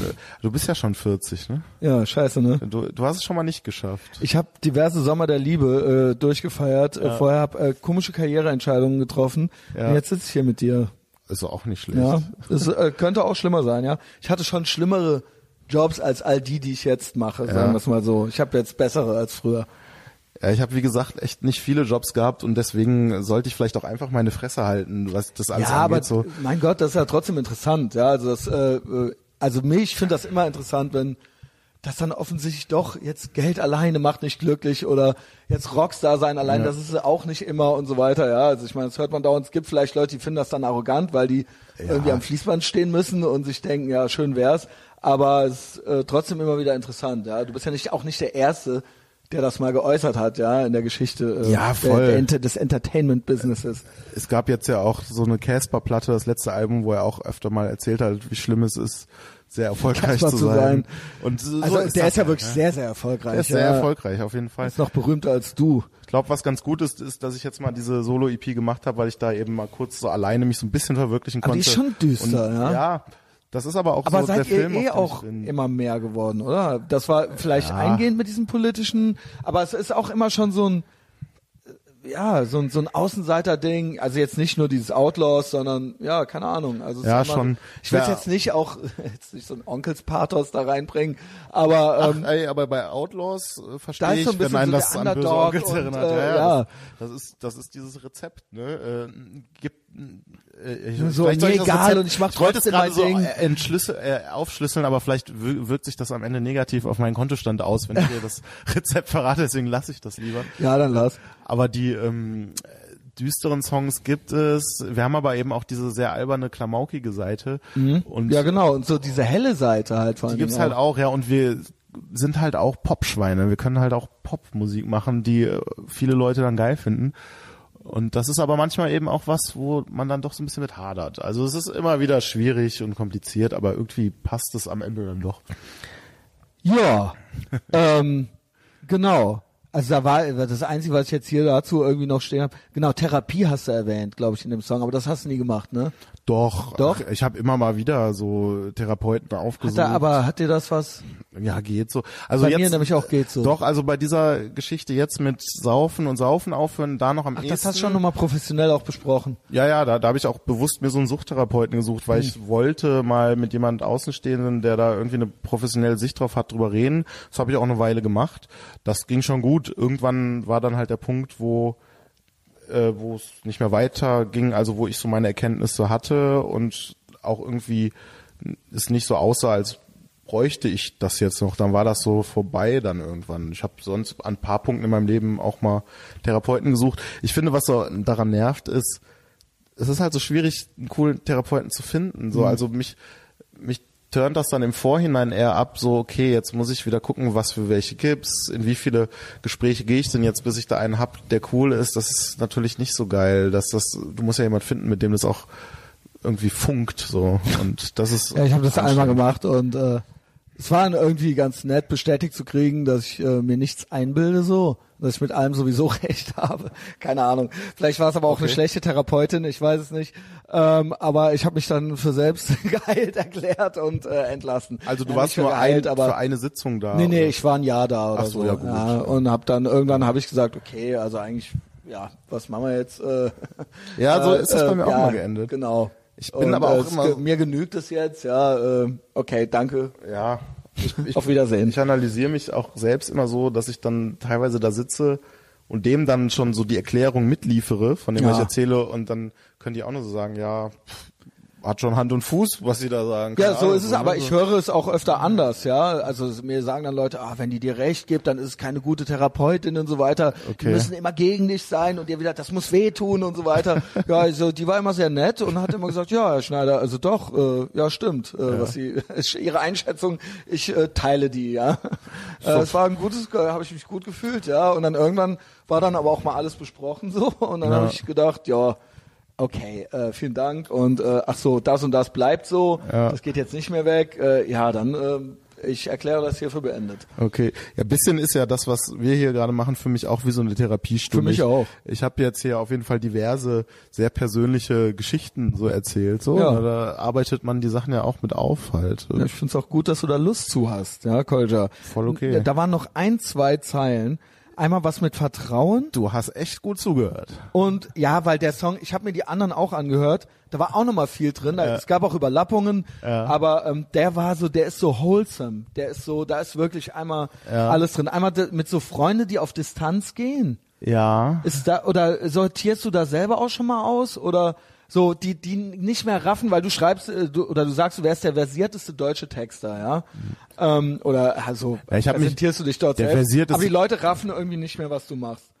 Ja, Äh, also ich, ich habe mich jetzt nicht selbst als Deutsch bezeichnet, sondern nur gesagt, dass ich aus Deutschland bin. Oder so, Also, okay. Kleiner, feiner Unterschied. Ja, okay. Äh, ja, das sage ich, genau. Ich glaube, ich bin der versierteste Texter aus Deutsch, in Deutsch, in Deutsch. Und dann die nicht, Leute- wie es geht. Und aber Freunde von früher Distanzieren gehen sich auf so ein Distanz bisschen, und verstehen nicht genau. mehr, was ich da mache. Genau, so war das. Ja, also ich glaube so. Also ich kann mir da was drunter vorstellen, aber vielleicht müsstest du ja Ich glaub, bestätigen, das, ja. Das, ja, das Ding ist so, dass man, wenn das so passiert, Also weil die nicht, weil die zu doof für die Texte sind, sondern die denken so ein bisschen, was geht bei dem ab, oder? Ja, es hat jetzt auch nicht nur mit den Texten zu tun, sondern auch so dieses ganze Ding, seitdem Antilopen Gang halt mein Beruf ist, bin ich teilweise in so äh, in so Sphären unterwegs, die auch auf andere Leute, die ich vielleicht von früher kenne oder so, einfach so abgehoben und seltsam wirken, dass die da einfach gar keinen Zugang zu haben, nicht mehr verstehen, Genau. was geht da eigentlich, was macht der so und das ist ja es ist ja auch so das Ding, so wenn man jetzt mal im Fernsehen ist oder so, dann hat man ist man jetzt auch kein Millionär oder so. Das ist so gut, das haben, weißt du, was ich meine? So, das ist ja nicht Ja, ja. Also nicht wie wenn- Casper. ja, also manchmal Der ist muss ich dann oder? auch schon mal Leuten vermitteln, ey, Alter, ich keine Ahnung, es ist jetzt auch ich bin immer noch Kolle Ich bin immer noch so. Jenny from the Block. Ganz genau das so. Und es, es, es gibt aber auch Leute, die ich kenne, die finden es auch einfach nicht mehr so geil, was, was wir machen. Und es gibt auch, das sind, das können alte Antilopen-Fans sein, aber es können auch Freunde von mir sein, die ein Problem damit haben, dass wir teilweise manche Sachen mitgemacht haben, die sie scheiße finden, dass ihnen die Musik zu beliebig, zu keine Ahnung, zu sehr auf den Mainstream schielend geworden ist oder all so Sachen. Das sind auch so Sachen, die, die es gibt. Das, das ist auch damit gemeint, so die verstehen das einfach nicht, was ich dich da das? mache. Ja, was heißt, es berührt mich. Äh, manchmal kann ich es nachvollziehen, manchmal sehe ich es vielleicht sogar Sagen die ähnlich. das ganz konkret äh, oder spürst du da nur so ein Vibe Ach, irgendwie? sowohl als auch. Das, da gibt's alles so. Also Das ist jetzt auch nicht der Normalzustand, aber ich habe auf jeden Fall da auch schon Gespräche mit Leuten geführt, die so meinen, Alter, ich keine Ahnung, was was soll das? So, Finde ich trotzdem fast eine so? Frechheit. Und manchmal komm, rechtfertige ich das, manchmal sage ich sogar, ja, ich find's auch nicht so geil, aber ist halt so. Manchmal sehen Leute es auch grundlegend falsch, das kann ich jetzt nicht so pauschalisieren, weil es jetzt dann konkret drauf ankommt, worüber wir reden.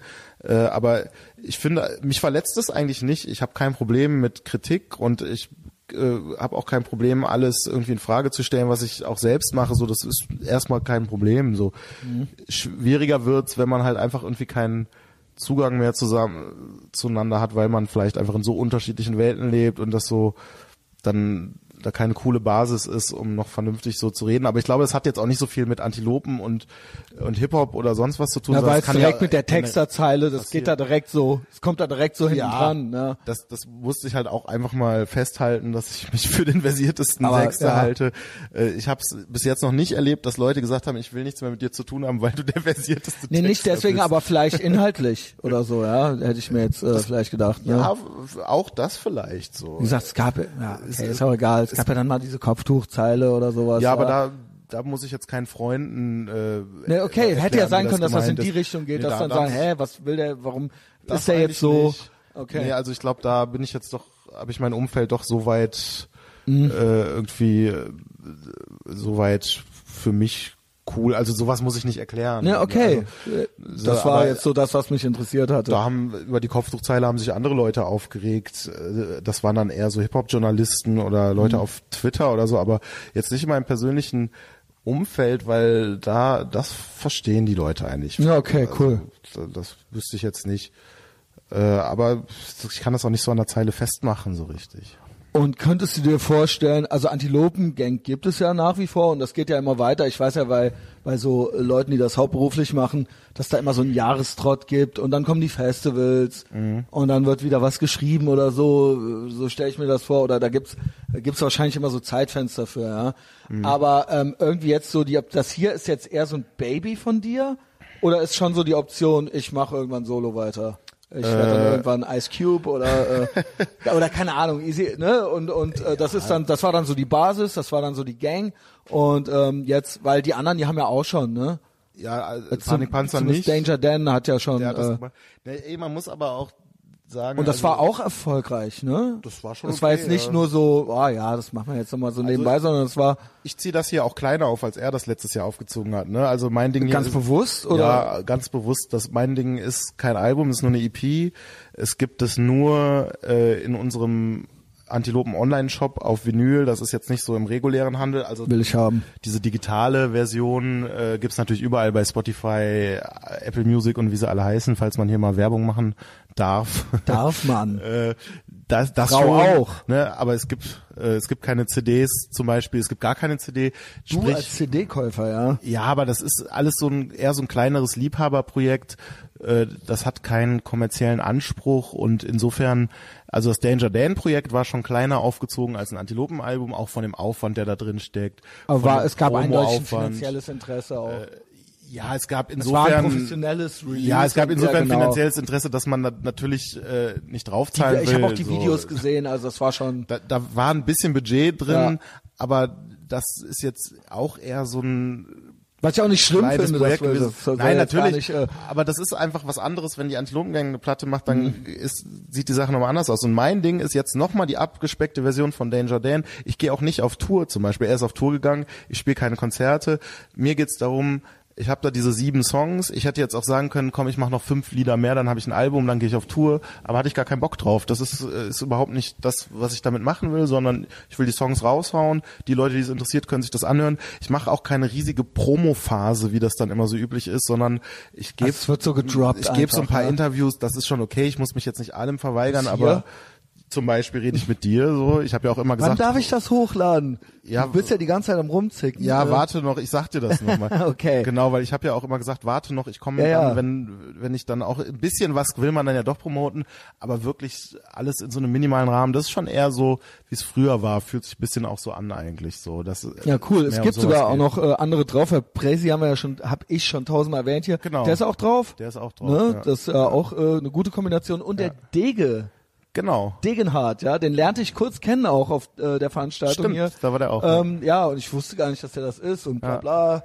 wie das immer so ist. Und dann meinte der ähm, Victor, dass das der De Destroy Degenhardt ist, ja. Voll. Und ähm, ist auch ein cooles Lied, ja. Ja, der hat Also auch alles- das Artwork gemacht äh, von von der EP, der Ding. Das habe ich noch nicht gesehen. Du hast mir nur die äh, Dropbox die Songs, MP3s äh, gegeben. Und ein Video hast du, ein Video wird's aber auch geben, ne?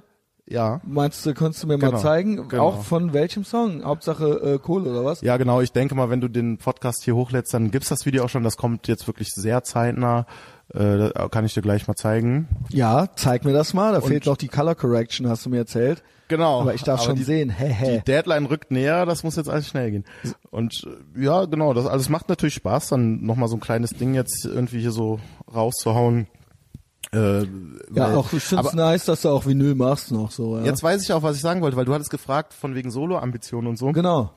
Ich wollte sagen, ich habe ja eigentlich angefangen, habe ich eben erzählt, Solo. Also Kolja und Typhoon. Typhoon war der DJ und der Produzent, aber ich war ein Rapper.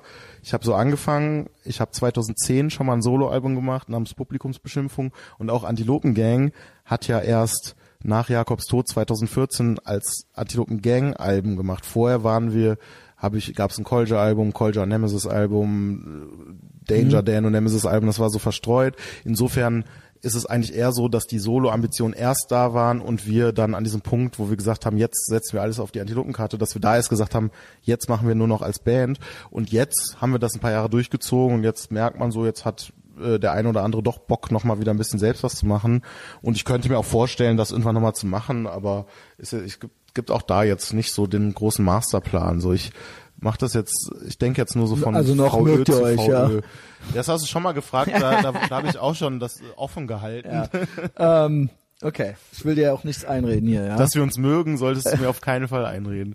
Äh, ich habe hier zum Abschluss, ja, Ja. und dann mache ich noch so ein bisschen äh, Social Media Werbung. Ja. Hier schrub mir heute zufällig ein guter, ein äh, Weggefährte Ja. von mir, äh, Big Mike. Ich weiß nicht, ob der Name dir was sagt. Ja. Eine lokale Größe hier. Ähm, der schrub und markierte mich, also den Podcast Ethervox Ehrenfeld hier, im, was für ein Zufall, im folgenden Post. Das erste und letzte Coole, was die Band je gemacht hat, Black Blackfacing, Cultural Appropriation, Die Toten alles, Hosen. Ja, alles Ja. ist schon verjährt und können die dafür immer noch durch den PC Fleischwolf gedreht werden. Lieber tot und cool als lebendig und uncool. Das ist ein Zitat aus Harley, Da- Harley Davidson and the Marlboro Man. Ja. Ethervox Ehrenfeld, Fragezeichen, ja. Und da ist hier die Toten Hosen mit Hip-Hop, Bommy Bob. Kennst du ja? das? Hast du dir Ich kenne das nicht, werde da jetzt draufdrücken und dann hören wir uns das Ich gemeinsam das. an. Vielleicht hast du ja Gedanken dazu. Ja, also ich kenne das natürlich gut. Ist jetzt wirklich kein, das war jetzt echt Zufall heute. Ja. Aber ich dachte, ich werde, werde das den Kolja fragen, weil der ist äh, Profi, was die Hosen angeht. Also ich, ich widerspreche, dass das letzte Gute ist, was sie gemacht haben. Hört man mich jetzt reden? Du hältst das Mikro so dran? Ja. Der Typ, der da rappt, das ist halt Fab Five Freddy, wirklich ein Oldschool-Pionier aus New York. Und das Lied war tatsächlich die weltweit erste Rock-Rap-Kollaboration. Es gab halt Aerosmith, Run DMC, was bekannt ist danach. Blondie haben also ein bisschen gerappt, aber war auch später. Das da ist von 83. Die waren also echt früh. Aber klar, diese ganze Blackfacing-Nummer würde heutzutage ein paar Probleme mit sich ziehen. Das Video, das ist nämlich eine Formel 1 Aufzeichnung, glaube ich. 1983 ging sowas auch im öffentlich-rechtlichen, das ist bestimmt öffentlich-rechtliches, oder? Oder wo lief Formel 1? Ja, der erste, ja. Da gab es noch gar kein Privatfernsehen, oder? Ähm, also wann war das? 83? Ja. Ich glaube, das ging da los, aber es hatte keiner. Wir hatten das 85, glaube ich, gekriegt. Ja, okay. Das kann das müssen wir uns jetzt auch nicht Ja. drei Minuten lang angucken. Ja, das, das Video, klar, das ist äh, aus heutiger Der hat das Sicht doch sehr nicht ernst gemeint mit der Frage, Aber glaube der, ich. den ja. Song, ich glaube, das war das erste Mal, dass ich Rapmusik gehört habe. Dieser Rapper auf diesem Song, ich vermute schon, aber so richtig geil ist das Lied ehrlich gesagt nicht. Also ist ein Tick besser als dieses Thomas Gottschalk-Ding, würde ich sagen, ja. ja, der Typ Ist ist halt, ist Fab halt Five echt, Freddy dabei, so, der ja. Typ ist ein echter Rapper und Genau. Campino macht auch nicht den Fehler in dem Song ähm, Selber zu rappen. rappen. Das ist schon okay, aber wenn ich jetzt irgendwie ein Hosenalbum höre und das Lied kommt, würde ich wahrscheinlich dann doch skippen und das mache ich nicht bei so vielen Hosensongs. Ja, also Grüße an dich, Brudi, Big Mike. Ähm, ich habe es alles gefragt. Ähm, ja, das war ja ultra geil. Also mir hat es total viel Spaß gemacht. Ich habe äh, Durst wie ein Fisch. Voll. Äh, du kriegst jetzt noch eine Coke Zero von mir. Sehr Dann zeigst gerne. mir noch das Video. Ey, ja, das war äh, un unerwartet persönlich alles. Äh, ich glaube, jetzt kriegst du auch keinen Shitstorm oder so. Ich glaube, es ist nichts höchstens, weil ich dich doch ein paar Mal passiert. unterbrochen habe. Aber Ja. ansonsten war eigentlich nichts Gefährliches dabei. Keine- Obwohl die finden eigentlich immer was. Die, die Keine- draußen, ja. Keine politisch brisanten Aussagen. Ich weiß Neulich hieß es, ne? weil ich so viel unterbreche, das wäre äh, sexistisch, ja. Weil wenn ich das bei Männern schon mache, dann würde ich mich das ja bei Frauen wahrscheinlich erst recht machen. Okay. Was wir ja nicht wissen, weil hier kommen ja nie Frauen hin. Ähm, aber, Stimmt das? Äh, nein, das stimmt natürlich nicht. Wie, aber, wie ist die äh, Frauenquote? Äh, nicht gut. Okay. Aber die Frage habe ich auch schon mal beantwortet. Es ist kein Kalkül dahinter. Ja. Das, das Kalkül, das wäre auch Ja, ein es bisschen äh, hart. gibt hier kein Verbot oder sowas. Aber ich habe nicht das Gefühl gehabt, dass du mich so oft unterbrochen hast, beziehungsweise wenn, dann habe ich den Satz einfach doch zu Ende geführt. Das hast du gut gemacht. Das ist, glaube ja. ich, der Trick. Ähm, äh, folgt Kolja überall, wo ihr ihn seht, ja, in den sozialen Netzwerken. Äh, kauft alles Ja, von dem und von den Antilopen, damit er mit 40 in Rente gehen kann. Vor allen Dingen, solltet ihr das jetzt hier zum ersten Mal bis hierhin gehört haben, wegen Kolja und nicht meinetwegen, äh, vielleicht hat es euch ja gefallen, ja, dann liked es doch und erzählt es euren Freundinnen und Freunden. Und ähm, den Podcast, falls ihr nicht wisst, was ein Podcast ist, gibt's kostenlos auf iTunes und Spotify. Ist umsonst. Ja. Wow. Äh, wie geil ist es? Äh, und ähm, ja, äh, wenn ihr bei Facebook was drunter schreibt oder mir Kesse Instagram-Nachrichten schickt, dann ähm, meistens, ich bin nicht so unnahbar wie der Kolja. Ich lass bin auch meistens nicht dazu unnahbar. hinreißen, das dann doch irgendwie zu beantworten oder zu kommentieren. Meistens. Manchmal bin ich auch cool. Ich antworte mach auf cool. auf interessante Sachen antworte ich, die kommen halt nur so selten. Ja, ich will auch mal in so einen Livestream von dir eingeladen werden, ja. Ähm, in Ja, das die, können wir in machen. die Kolja Show. Gut, äh, wie geil war das jetzt, ja. Ich bin richtig zufrieden mit uns. Äh, äh, lebt wohl, bis zum nächsten Mal. Macht's gut.